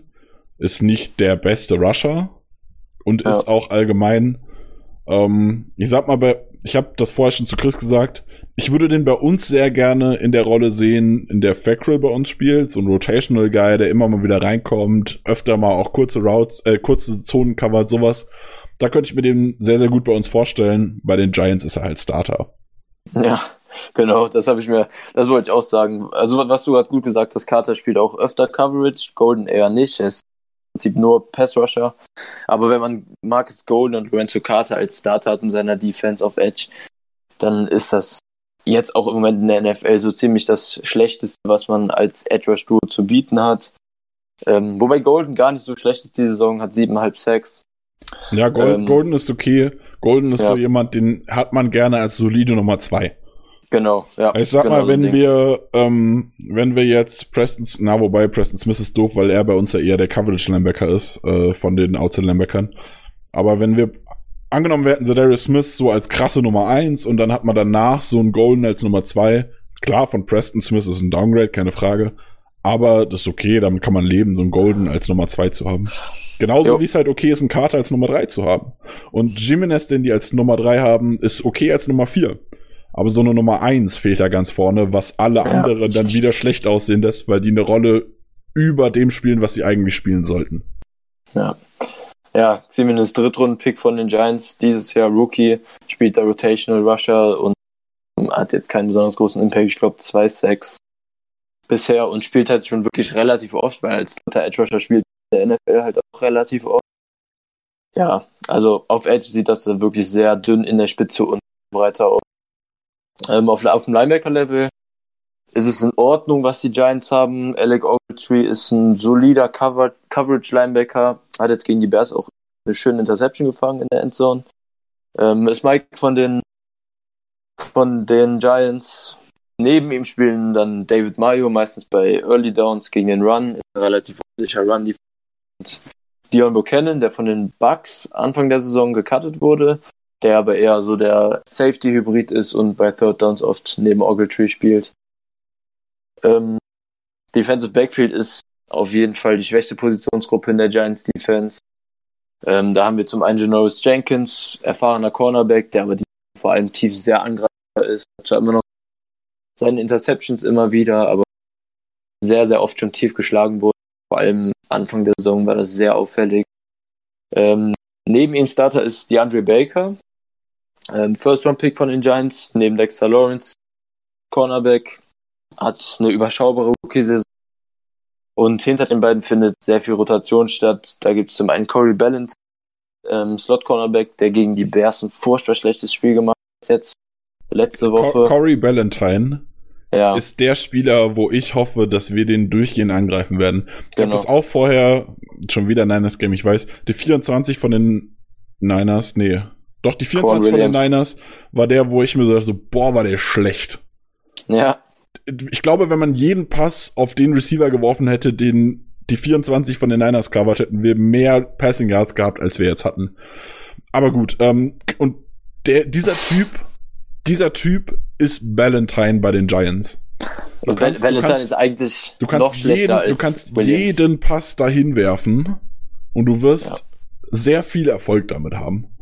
Der war wirklich richtig. richtig, richtig schlecht. Also, Und, und äh, das haben sogar die Bears gut hinbekommen. Dann sollten wir das wirklich jetzt langsam auch mal schaffen vom Scheme. genau, darauf zu spielen. Valentine hat sogar Trubisky gut aussehen lassen. Richtig. Ähm, okay, gut aussehen ist übertrieben. Der hat zwei Interceptions geworfen und nur einen Touchdown und Ja, aber trotzdem. Witz, aber ja, ähm, was also was ich immer wieder sage, wenn Cornerbacks eine hohe Tackle-Quote, viele Tackles haben, ist es selten gut. ja, Co Tackles von Cornerbacks sind selten ein gutes Play. In der Regel sind es blown Coverages, wo sie danach das Tackle machen. Valentine hat neun Tackles und ist Tackle wieder im Spiel gegen die Bears. Ich glaube, das sagt Ja. alles. also das war wirklich ein ganz schlimmes Spiel. Naja, dahinter haben sie noch Grant Haley, der ab und zu mal spielt. Ähm, aber mal sehen, ob Valentine gegen uns überhaupt noch im Starting Lineup drin ist in dem Spiel. Jetzt ist auch Rookie übrigens. Welche Runde weiß ich gerade nicht, aber auf jeden Fall nicht Sechs, so. Rund- Sechstrunden-Pick. Sechste, okay. Ja. So spielt er dann auch. Ähm, Ja, genau. Er spielt genau das, was ich mir von einem Sechstrunden-Rookie erwarte. ja. Nichts. Und da- und das ist- absolut und da- nichts. Und das ist Starter bei den Giants auf, auf Slot Cornerback. Also das sagt so einiges über Backfielder. Ähm, die Safeties sind eigentlich ganz okay. Da hat man Bethea und Peppers, der sich gegen die Bears aber verletzt hat. Der Status für das Spiel gegen die Packers ist noch unklar. Das wäre sehr schön, wenn er ausfällt. Der ist ja von den Browns gekommen, Anfang der Saison. Ähm, die beiden haben eigentlich solide zusammengespielt. Ähm, Peppers wurde dann durch auch Rookie, der wurde sogar als Cornerback-Rookie gepickt, Julian Love ersetzt, Viertrunden-Pick von den Giants, der ganz gut war, gespielt aber, hat. war aber höher projected. projected. ja, also ich der hat aber glaube- auch ganz gut gespielt gegen die Bears. Hat genau, hat mir sehr gut gefallen. Äh, mochte Ja. ich auch schon im College. Ich glaube, Adrian Franke hatte ihn sogar spät in der ersten bis Anfang der zweiten Runde ge, äh, gegradet. Also ich glaube, Adrian Franke hat ihn sogar relativ hoch gehabt. Äh, Der war auf jeden Fall deutlich gerne. höher. Also ich glaube, ich Also hatte ihn, ich hatte ihn irgendwie spät. so, ich hatte ihn irgendwie so Mitte, Ende zweite Runde, wobei ich mich mit Cornerbacks wenig auseinandergesetzt habe. Aber Julian Mhm. Love mochte ich sehr gerne. Ja. Ja, der wurde ja von Corner dann auf Safety jetzt konvertiert bei den Giants und hat das ordentlich gemacht gegen die Bears dann. Peppers als Ersatz. Ja, zu den Key Matchups oder Keys to Win gegen die Giants Defense ähm, habe ich jetzt mir diese Woche gar nicht so viel zu überlegt. Eigentlich sind es die offensichtlichen Sachen. Unsere O-Line muss gegen den Pass Rush wieder zurück die Spur, ohne Bulaga vor allem jetzt. Egal wie es gelöst wird gegen den, diesen Pass Rush der Giants muss einfach Zeit für Rodgers kreiert werden, um diese anfällige Secondary tief attackieren zu können und regelmäßig Big Plays im Passing Game zu schaffen. Ähm, ja, ein, der andere Punkt ist, dass Rodgers nach dem sehr bescheidenen Spiel jetzt gegen die Niners das Passing Game generell wieder ankurbeln muss. Die Wide Receiver müssen sich zeigen und nicht nur Adam. Ähm, sie müssen konstant Separation schaffen. Ad Adams und Lazar. Ja, Adams wenn du so willst. Lazar. ich ich will Adams nur und gesagt. Lazar. Ja, ja, so ist es halt auch. Lazar hat ja Separation kreiert, aber wurde nicht eingebunden und es liegt jetzt an Rogers vor allem, auch an Lafleur und den anderen Offense beteiligten Head äh, Coaches, aber es liegt vor allem an Rogers, dass jetzt auch die anderen Wide Receiver gegen schwache Cornerbacks der Giants ins Spiel eingebunden werden und nicht nur auf Adams liegt. Und ganz insgesamt muss die Offense in dem Spiel jetzt einfach ein dickes, dickes Zeichen setzen. Wir hatten jetzt von den letzten drei Spielen zwei, die sehr enttäuschend waren gegen die Chargers und die Niners jetzt letztes Wochenende und die Offense muss jetzt zeigen, wo sie wirklich hingehört. Und wenn in dem Spiel das Passing Game vor allem jetzt nicht ins Rollen kommt, dann muss man sich noch mehr Sorgen machen als das Spiel jetzt. Aber ich rechne damit, dass das eigentlich ein ziemlich gutes Bounceback Game unserer Offense werden sollte. Vor allem durch die Luft. Das wär's zu Giants Defense. Gegen die Defense auf jeden Fall. Ähm, was, man noch, was man noch anmerken kann, äh, Jimenez hatte ich sehr, sehr spät nur gegradet. Glaub, sechste Runde oder sowas. Ähm, was Jimenez ganz gut kann, ist Bullrush gegen Tackles mit einem schlechten Get-Off. Ähm, und dazu würde ich Alex Light fast schon dazu zählen. Ähm, das heißt, dementsprechend, ich gehe, wie gesagt, wie vorher schon gesagt, ich gehe nicht davon aus, dass Alex Light spielen wird, weil das Matt LaFleur relativ deutlich gesagt hat, dass man da andere Optionen eher im Kopf hat. Ähm, aber ich kenne den Get-Off of Tackle von Turner nicht. Ich kenne den neuen Kerl, ich habe den Namen schon wieder vergessen. Ähm, Feld, ich, Feldherr. Danke, Feldherr. Äh, kenne ich auch nicht genug, um das einschätzen zu können. Äh, Markus Golden ist im, im Bullrush, glaube ich, auch nicht so schlecht. Also ich kann mir vorstellen, wenn, also ich, ich vermute sowieso, dass wahrscheinlich äh, Golden gegen unseren Right Tackle spielen wird. Äh, Carter sollte dann für Bakhtiari eigentlich kein Problem sein. Und dann ist halt die Frage, wie unser Right Tackle Ersatz damit klarkommt mit den Stärken von, vom Pass Rush. Das könnte, denke ich, nochmal ein Ding werden, wo wir vielleicht ein, zwei Mal wackeln könnten. Ja, aber sollte insgesamt trotzdem, wie gesagt, ein dickes Spiel unserer O-Line werden. Egal wer da auf Edge spielt und eigentlich auch egal wer da. Das muss dominant sein. Ja, also was, was ich, was definitiv passieren muss, ist, dass Jenkins vielleicht seine Form wiederfindet, das wäre schön von vor dem Spiel.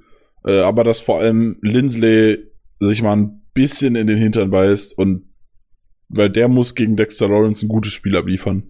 Dexter Lawrence ist so der einzige in der, in deren Pass Rush, wo ich, der wirklich gut ist. Wobei ich, das stimmt. Wo, wobei du den, glaube ich, auch besser hast als ich. Also ich habe den jetzt auch nicht so krass wahrgenommen. Ich finde ihn gut, ich fand ihn im College gut, aber so gut habe ich ihn nicht gesehen. Ich glaube, den fand ja, du besser. Schon eine, ja, das spielt schon eine sehr, sehr gute Rookie-Season. Ja, aber das könnte definitiv auch ein interessantes Matchup sein, wie unsere Interior O-Line, vor allem ja. Lindsley mit, mit Dexter Lawrence klarkommt. Auf jeden Fall. Markus, du noch was zur Giants Defense? Na, ihr habt eigentlich alles gesagt, alles gut.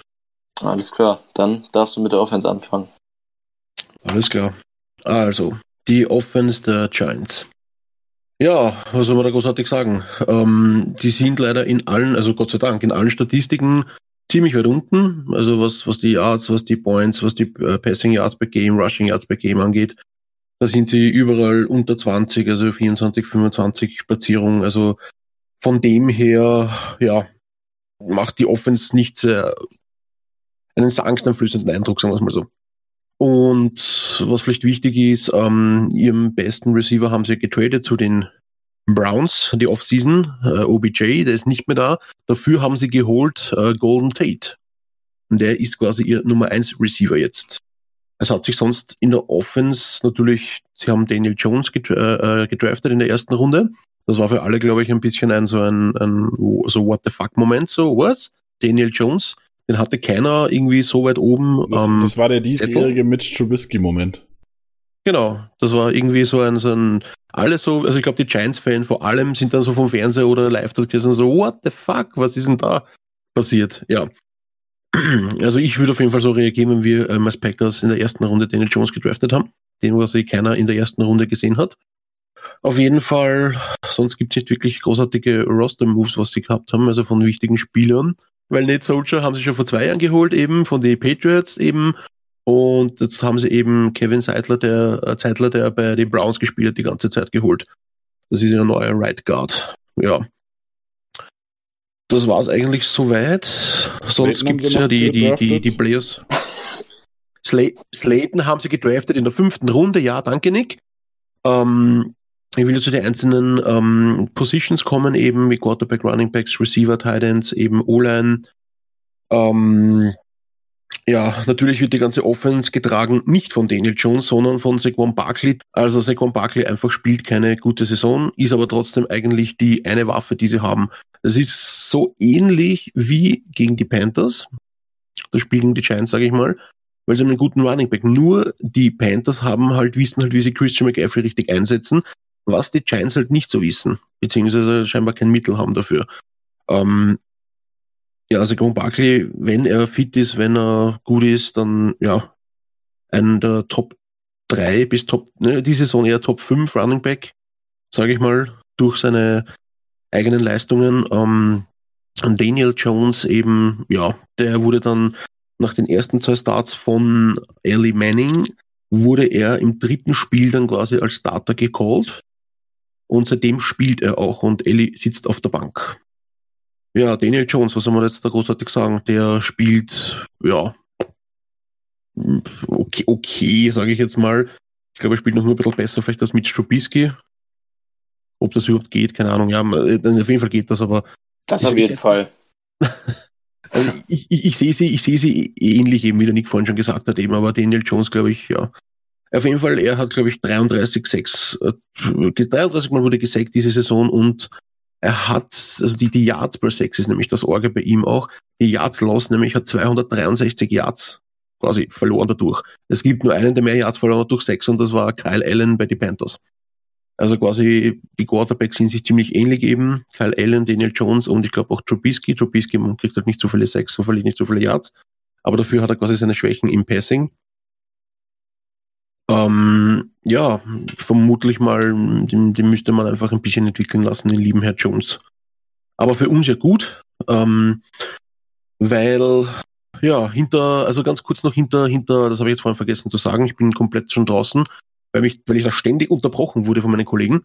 Ähm, hinter Saquon Barkley kommt im Prinzip eigentlich nichts mehr. Da ist eigentlich nur Wayne Gellerman, der hat, glaube ich, zwei, drei Spiele, zwei Spiele gespielt, wie Saquon Barkley out war und ähm, hat auch nicht wirklich. Also das erste Spiel hat er gut gespielt, das zweite war dann wieder zum Vergessen. Ähm, ja, das ist, ja, das kann, das ist nicht wirklich erwähnenswert eigentlich. Was erwähnenswert ist, ist eben, wie ich vorhin schon gesagt hat, Golden Tate eben. Und Golden Tate ist eigentlich die Spitze in den Receivern, da gibt's nichts dahinter, außer eben ihren Fifth-Round-Pick, eben Darius Layton und Sterling Shepard, der aber auch immer wieder die letzten Jahre verletzt war. Der war, ist auch im Schatten von OBJ mal gestanden. Und ich glaube, der auch nicht die Zukunft ist der Giants. Ähm, wer aber klarer Receiving Leader ist, und da komme ich jetzt zu einer anderen Position Group, zu den Titans, nämlich ist Evan Ingram. Evan Ingram hat die meisten Receiving Yards in der kompletten Offense. Also auch sogar vor Golden Tate eben. Und Evan Ingram, auch wenn der mal gesund ist, hat er auch eben definitiv Impact. Wir haben gerade vorhin im Podcast noch diskutiert darüber, eben Evan Ingram, guter Titan, ja, nein. Also ich finde, er ist schon ein guter Titan und er hat definitiv einen Impact eben. Und wenn die Giants schön Tape schauen, wissen sie ganz genau, wie sie uns in der Defense aufmachen können. Und das wäre eben über Evan Ingram und das wäre eben, wenn sie Saquon Barkley im Run und wie auch im Pass einfach mal ein bisschen besser integrieren in der Offense, sage ich mal. Das Hauptproblem wird aber sein, ihre schwache O-Line, die was sie quasi mit Kevin Zeitler eben von den Browns verstärken wollten und diese auch vor zwei Jahren versucht haben, mit Nate Soldier zu verstärken. Ähm, ist sonst noch Will Hernandez auf Left Guard, dann haben wir noch John Halabio. Halabio, ich hoffe, das spreche ich richtig aus, da kann mir der Chris sicher kurz helfen. Ja, Halabio. Halabio, danke. Klingt ein bisschen wie Jalapeno. okay, und dann haben wir noch äh, Mike Rammers auf Right Tackle. Also ja, also ich sage mal, bis Kevin Zeitler und Ned Soldier sind die alle Durchschnitt. Und genauso spielt auch die Giants Offense. Also Durchschnitt sogar unter Durchschnitt. Von dem Da- her. Dazu muss man, dazu muss man vielleicht sagen, sorry, dass ich dich schon wieder unterbreche. Äh, Will Hernandez war eigentlich ein ziemlich guter Center. Und alle haben erwartet, dass der Center spielt und das soll, und das ganz gut macht. Und er spielt aber bei den Giants halt Left Guard und da nur sehr, sehr durchschnittlich. Also ich, das verstehe ich tatsächlich gar nicht. Ja. Auf jeden Fall zu der O-Line und zu den Giants Offense gibt es eigentlich nicht großartig was zum sagen, weil die spielen die Saison echt nicht gut. Äh, mag es vermutlich an Daniel Jones äh, Decision. Äh, meine Güte, meine Artikulation hatte, ich habe schon wieder echt. Ja, schwieriges Wort, aber auch. Daniel Jones, ich weiß ja. Decision Making. Ja, danke. Decision Spricht Making sich auch so scheiße aus, Daniel Jones. ja, das Decision Making von Daniel Jones ist einfach auch sehr fraglich teilweise, weil eben diese, diese, diese, diese Sex eben und die, die Yards, die was er verliert quasi durch diese Sex, sind halt schon enorm und das tut halt schon der Offense sehr weh, der Giants. Und dadurch hast du dann halt immer äh, Second und Third äh, Downs eben, die was dann einfach ziemlich lang sind, wenn du so viele Yards verlierst bei einem Sack. Und das ist dann halt auch ein guter Grund, und ein, ein, ein, großer Grund, sage ich mal, warum die Offense der Giants eben nicht gut funktioniert. Ähm, ja, da ist halt die Frage eben, ob man nicht Daniel Jones nicht ein Jahr lang hinter Ellie Manning noch stehen hätte lassen sollen, damit er sich ein bisschen entwickeln kann, damit er ein bisschen zuschauen kann, ein bisschen lernen kann, wie es in der NFL zugeht. Ja, die Coaches der Giants haben das, beziehungsweise wahrscheinlich der Owner wollte das so haben von den Giants, dem ich jetzt gerade nicht den Namen weiß von ihm. David Gettleman. David Gettleman. Ich vermute mal, das kam von ganz oben von David Gettleman. Der Owner sagt, hey, jetzt haben wir den in der ersten Runde gedraftet, jetzt will ich ihn noch Spiel sehen. Ja, und dadurch, dass dann Ellie Manning die ersten zwei Spiele nicht gut performt hat, hat man dann gleich gesagt, okay, passt im dritten Spiel Daniel Jones ist Starter. Also, hast du gesagt Giants Owner? Ich wollte gerade Ja. sagen, Giants Owner ist John Mara, Gettleman ist der GM. Ja, ja. GM Okay. natürlich, klar. Und meines Okay. Wissens nach kam es auch, also der Name war richtig, weil ich, meines Wissens nach kam der Change von Gettleman, nicht Ah, von ja, Mara, okay. aber, also die, der Gedanke war richtig, nur die Bezeichnung nicht 100%. Okay. Na, ich vermute mal schon, dass der Owner zum GM gesagt hat, also, hey, du Alter, komm, wir haben in der ersten Runde gedraftet, die Giants-Fans, wir müssen die Giants-Fans quasi ein bisschen besänftigen und ihnen zeigen, dass der, der Draft-Pick quasi auch Hand und Fuß hat, dass wir ihn so früh gedraftet haben und deswegen stehen wir ihm auf Feld und er soll einfach mal tun. Ja. Von dem her, ich sehe hier keine großen Probleme, eben bis auf Evan Ingram und Saquon Buckley. Und natürlich Golden Tate. Ja, aber wie gesagt, ich, ich, ich sehe kein großes Problem bei unseren Cornerbacks. Also ich sehe ja das Problem eben in der Coverage von die Titans, so wie immer, und in der Verteidigung Runstop eben von, von Saquon Buckley, der viel Damage machen kann, also der, der uns viel, viel, sehr, sehr viel wehtun kann im Lauf und auch im Pass. Und die Key-Matchups wären da eben eindeutig, wie ich schon gesagt habe, eben Titan-Verteidigung und Running-Back-Verteidigung. Egal, ob es über die Luft oder am Boden. Das ist nach wie vor eine Hausnummer. Ich sage mal, die O-Line sollte kein Problem sein für unseren Pass-Rush. Ich hoffe, dass wir quasi gegen ein- eine schwache Giants O-Line wieder auftrumpfieren können nach dieser fatalen Woche gegen die 49ers und dass wir da wieder mit einigen Sacks, mit einigen Quarterback-Pressures, Quarterback-Hits wieder rauskommen und dass quasi unsere Defense wieder neue Energie danken kann durch die Giants eben, damit wir dann die nächsten Wochen dann unsere Division-Rivalen natürlich davor noch gegen die Redskins dann wieder gestärkt sind und wieder mit neuer Energie, mit neuer Kraft, eben mit neuer Motivation wieder in die Spiele gehen können. Ich glaube, das ist ein gutes Aufbauspiel wieder eigentlich gegen die Giants, muss ich sagen, nach die 49ers. Ja. Und, ja. Sonst gibt's eigentlich nicht großartig was zum Sagen über die Offense, da die nicht gut ist. Ja, was du gerade gesagt hast, ist ganz wichtig, dass wir, dass wir Druck kriegen auf Jones, dass unsere, unser Pass Rush dominiert, weil eine der Riesenschwächen von Jones vor allem äh, Ball Security ist. Ich glaube, Jones führt mit Winston zusammen die NFL in Giveaways an, Receptions und ähm, Lost Fumbles. Und das ist im College schon ein Riesenproblem von Jones gewesen und auf die NFL übertragen. Und bei sehr, sehr vielen Sacks fummelt er den Ball und verliert ihn dann auch.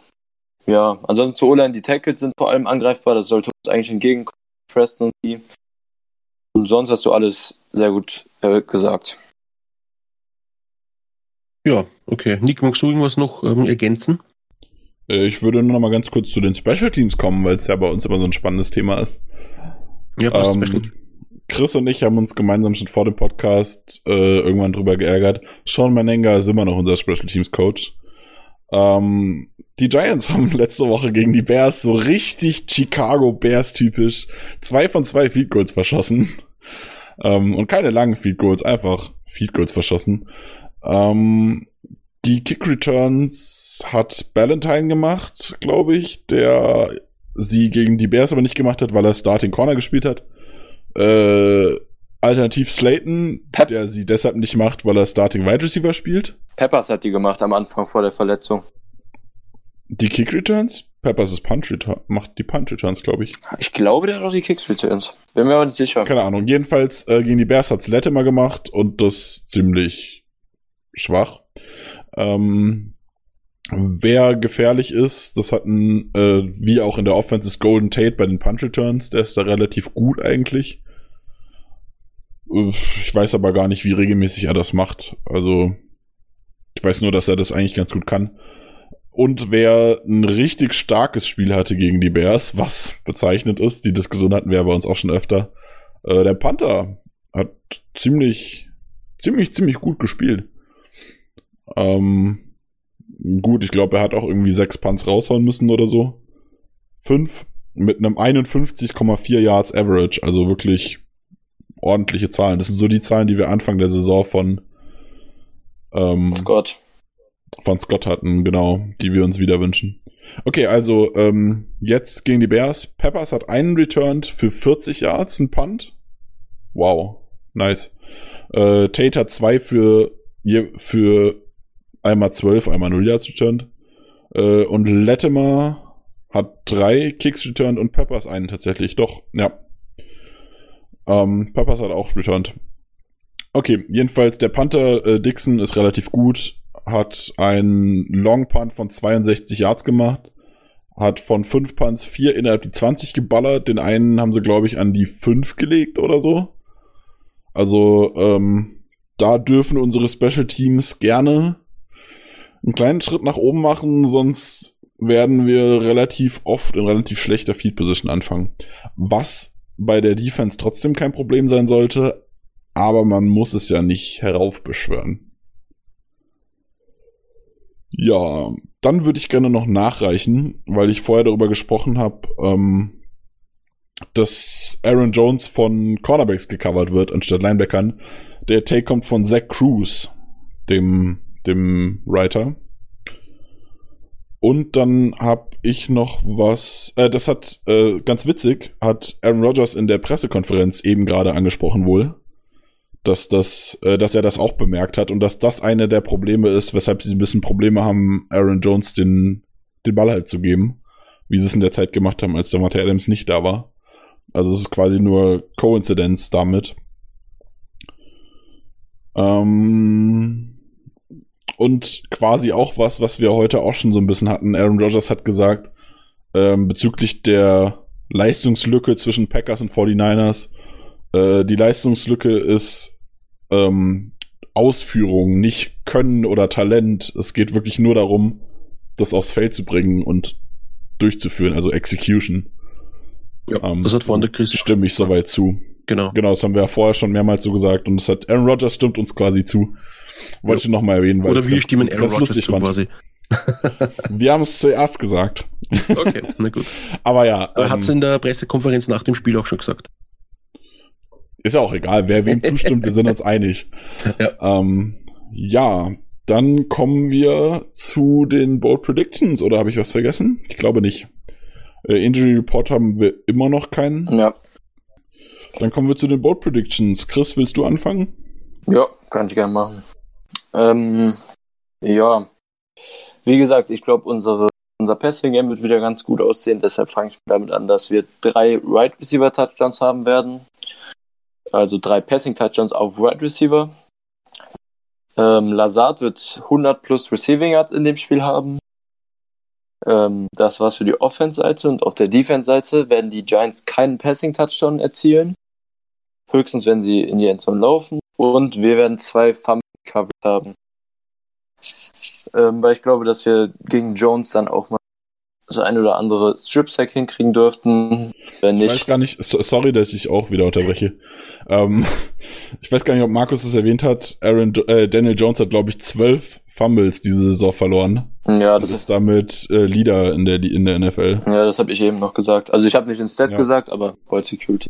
Ja, Ja, und die Packers gewinnen. Ich tue mich immer schwer, auch wenn natürlich jetzt hervorragend wäre nach dem Niners-Spiel, wenn wir da jetzt so einen dominanten Auftritt hätten vom Ergebnis und vom Spiel und einfach wieder ein gutes Bounceback-Game hätten. wie nach den anderen Niederlagen. Ähm, aber ich tue mich immer schwer in der NFL mega deutliche Ergebnisse zu tippen. Wenn wir in Anführungszeichen 30-20 bei den Giants. Gut, Ja. dann darfst du weitermachen, Markus. Deine Bold Predictions, dein Tipp. Okay, meine Bold Predictions. Also, ich sage, meine Bold Prediction ist, Aaron Rodgers wird ein Passer-Rating über, damit es bold ist, über 140 haben. Dann wird Aaron Jones und Jamal Williams, also beide zusammen, werden äh, over the air oder on the floor quasi, also äh, gefangen oder gelaufen, in zusammen drei Touchdowns haben. Dann in der Defense werden. Wir werden, ich, ich sage euch heute mal raus, wir werden insgesamt, egal jetzt da auf Smith Bros, wie auch immer, 6-6 haben. Weil das hat mir letzte Woche so gut gefallen von Winnie. Das werde ich jetzt übernehmen. Also wir werden insgesamt, egal wer, 6-6 haben in der Defense. Ähm, und wir werden, oh, haben wir raus, oh, drei Turnovers generieren in der Defense. Okay, was hast du als finalen Tipp? Und mein finaler Tipp natürlich, ja. Ähm, mhm. wir werden das gewinnen, natürlich, naturalmente. So, warte mal, lass mich kurz überlegen. Oh, da haben wir jetzt draus, nehmen wir 33 zu, wir werden die Giants unter 20 Punkte halten, nämlich 33 zu 16. Oh, Äh, ja, okay. 16. Ich überlege gerade, wie man auf ein 16 Touchdown und drei Field Goals. Ja, das Jo. passt. Ich war bei einem Touchdown mit verschossenem Extrapunkt und Field Goal. Aber, äh, also ein Touchdown, ein Touchdown mit verschossenem Extrapunkt und Field Goal. Oder so aber kommt natürlich, Gleiche raus. Ja. Bei dem Kicker würde ich jetzt nicht auf drei Field Goals tippen, aber kann man machen. Ähm, gut. Ich werde die Bold Prediction von Markus noch ein bisschen verfeier- verfeinern. Aaron Rodgers wird ein Perfect Passer Rating haben. Das Unsere. O-Line wird das, ver das verbessert um 16.3 16,3 Punkte. Nein, Quatsch. 18,3. 18,3, danke. Ich war gerade ganz kurz. Ja, 18,3 Punkte. Ähm, ich klaue mich ein bisschen zusammen. Ähm, und zwar werde ich auch auf Lazar tippen, weil der ein richtig gutes Spiel gemacht hat, meiner Meinung nach, gegen die 49ers, auch wenn man es nicht gesehen hat. Äh, da Chris mir die Yards weggenommen hat, wird Lazar zwei Touchdowns machen, meiner Meinung nach. Äh, unsere O-Line wird keine Sex zulassen. Keinen einzigen. ja. Im Gegenzug darf Zedarius Smith fünfmal den Daniel Jones begrüßen. Fünf Sacks von Zedarius Smith. Und Mhm. ah, Standard. ich, ich hätte gerne noch eine Interception drinne. Ich bin mir aber unsicher, wem ich die Interception gebe. Green, wie immer.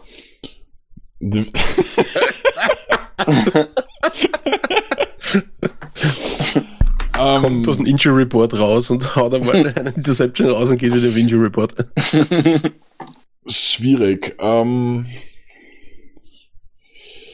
geben wir sie Jair, komm. Der hat schon so viel fallen gelassen.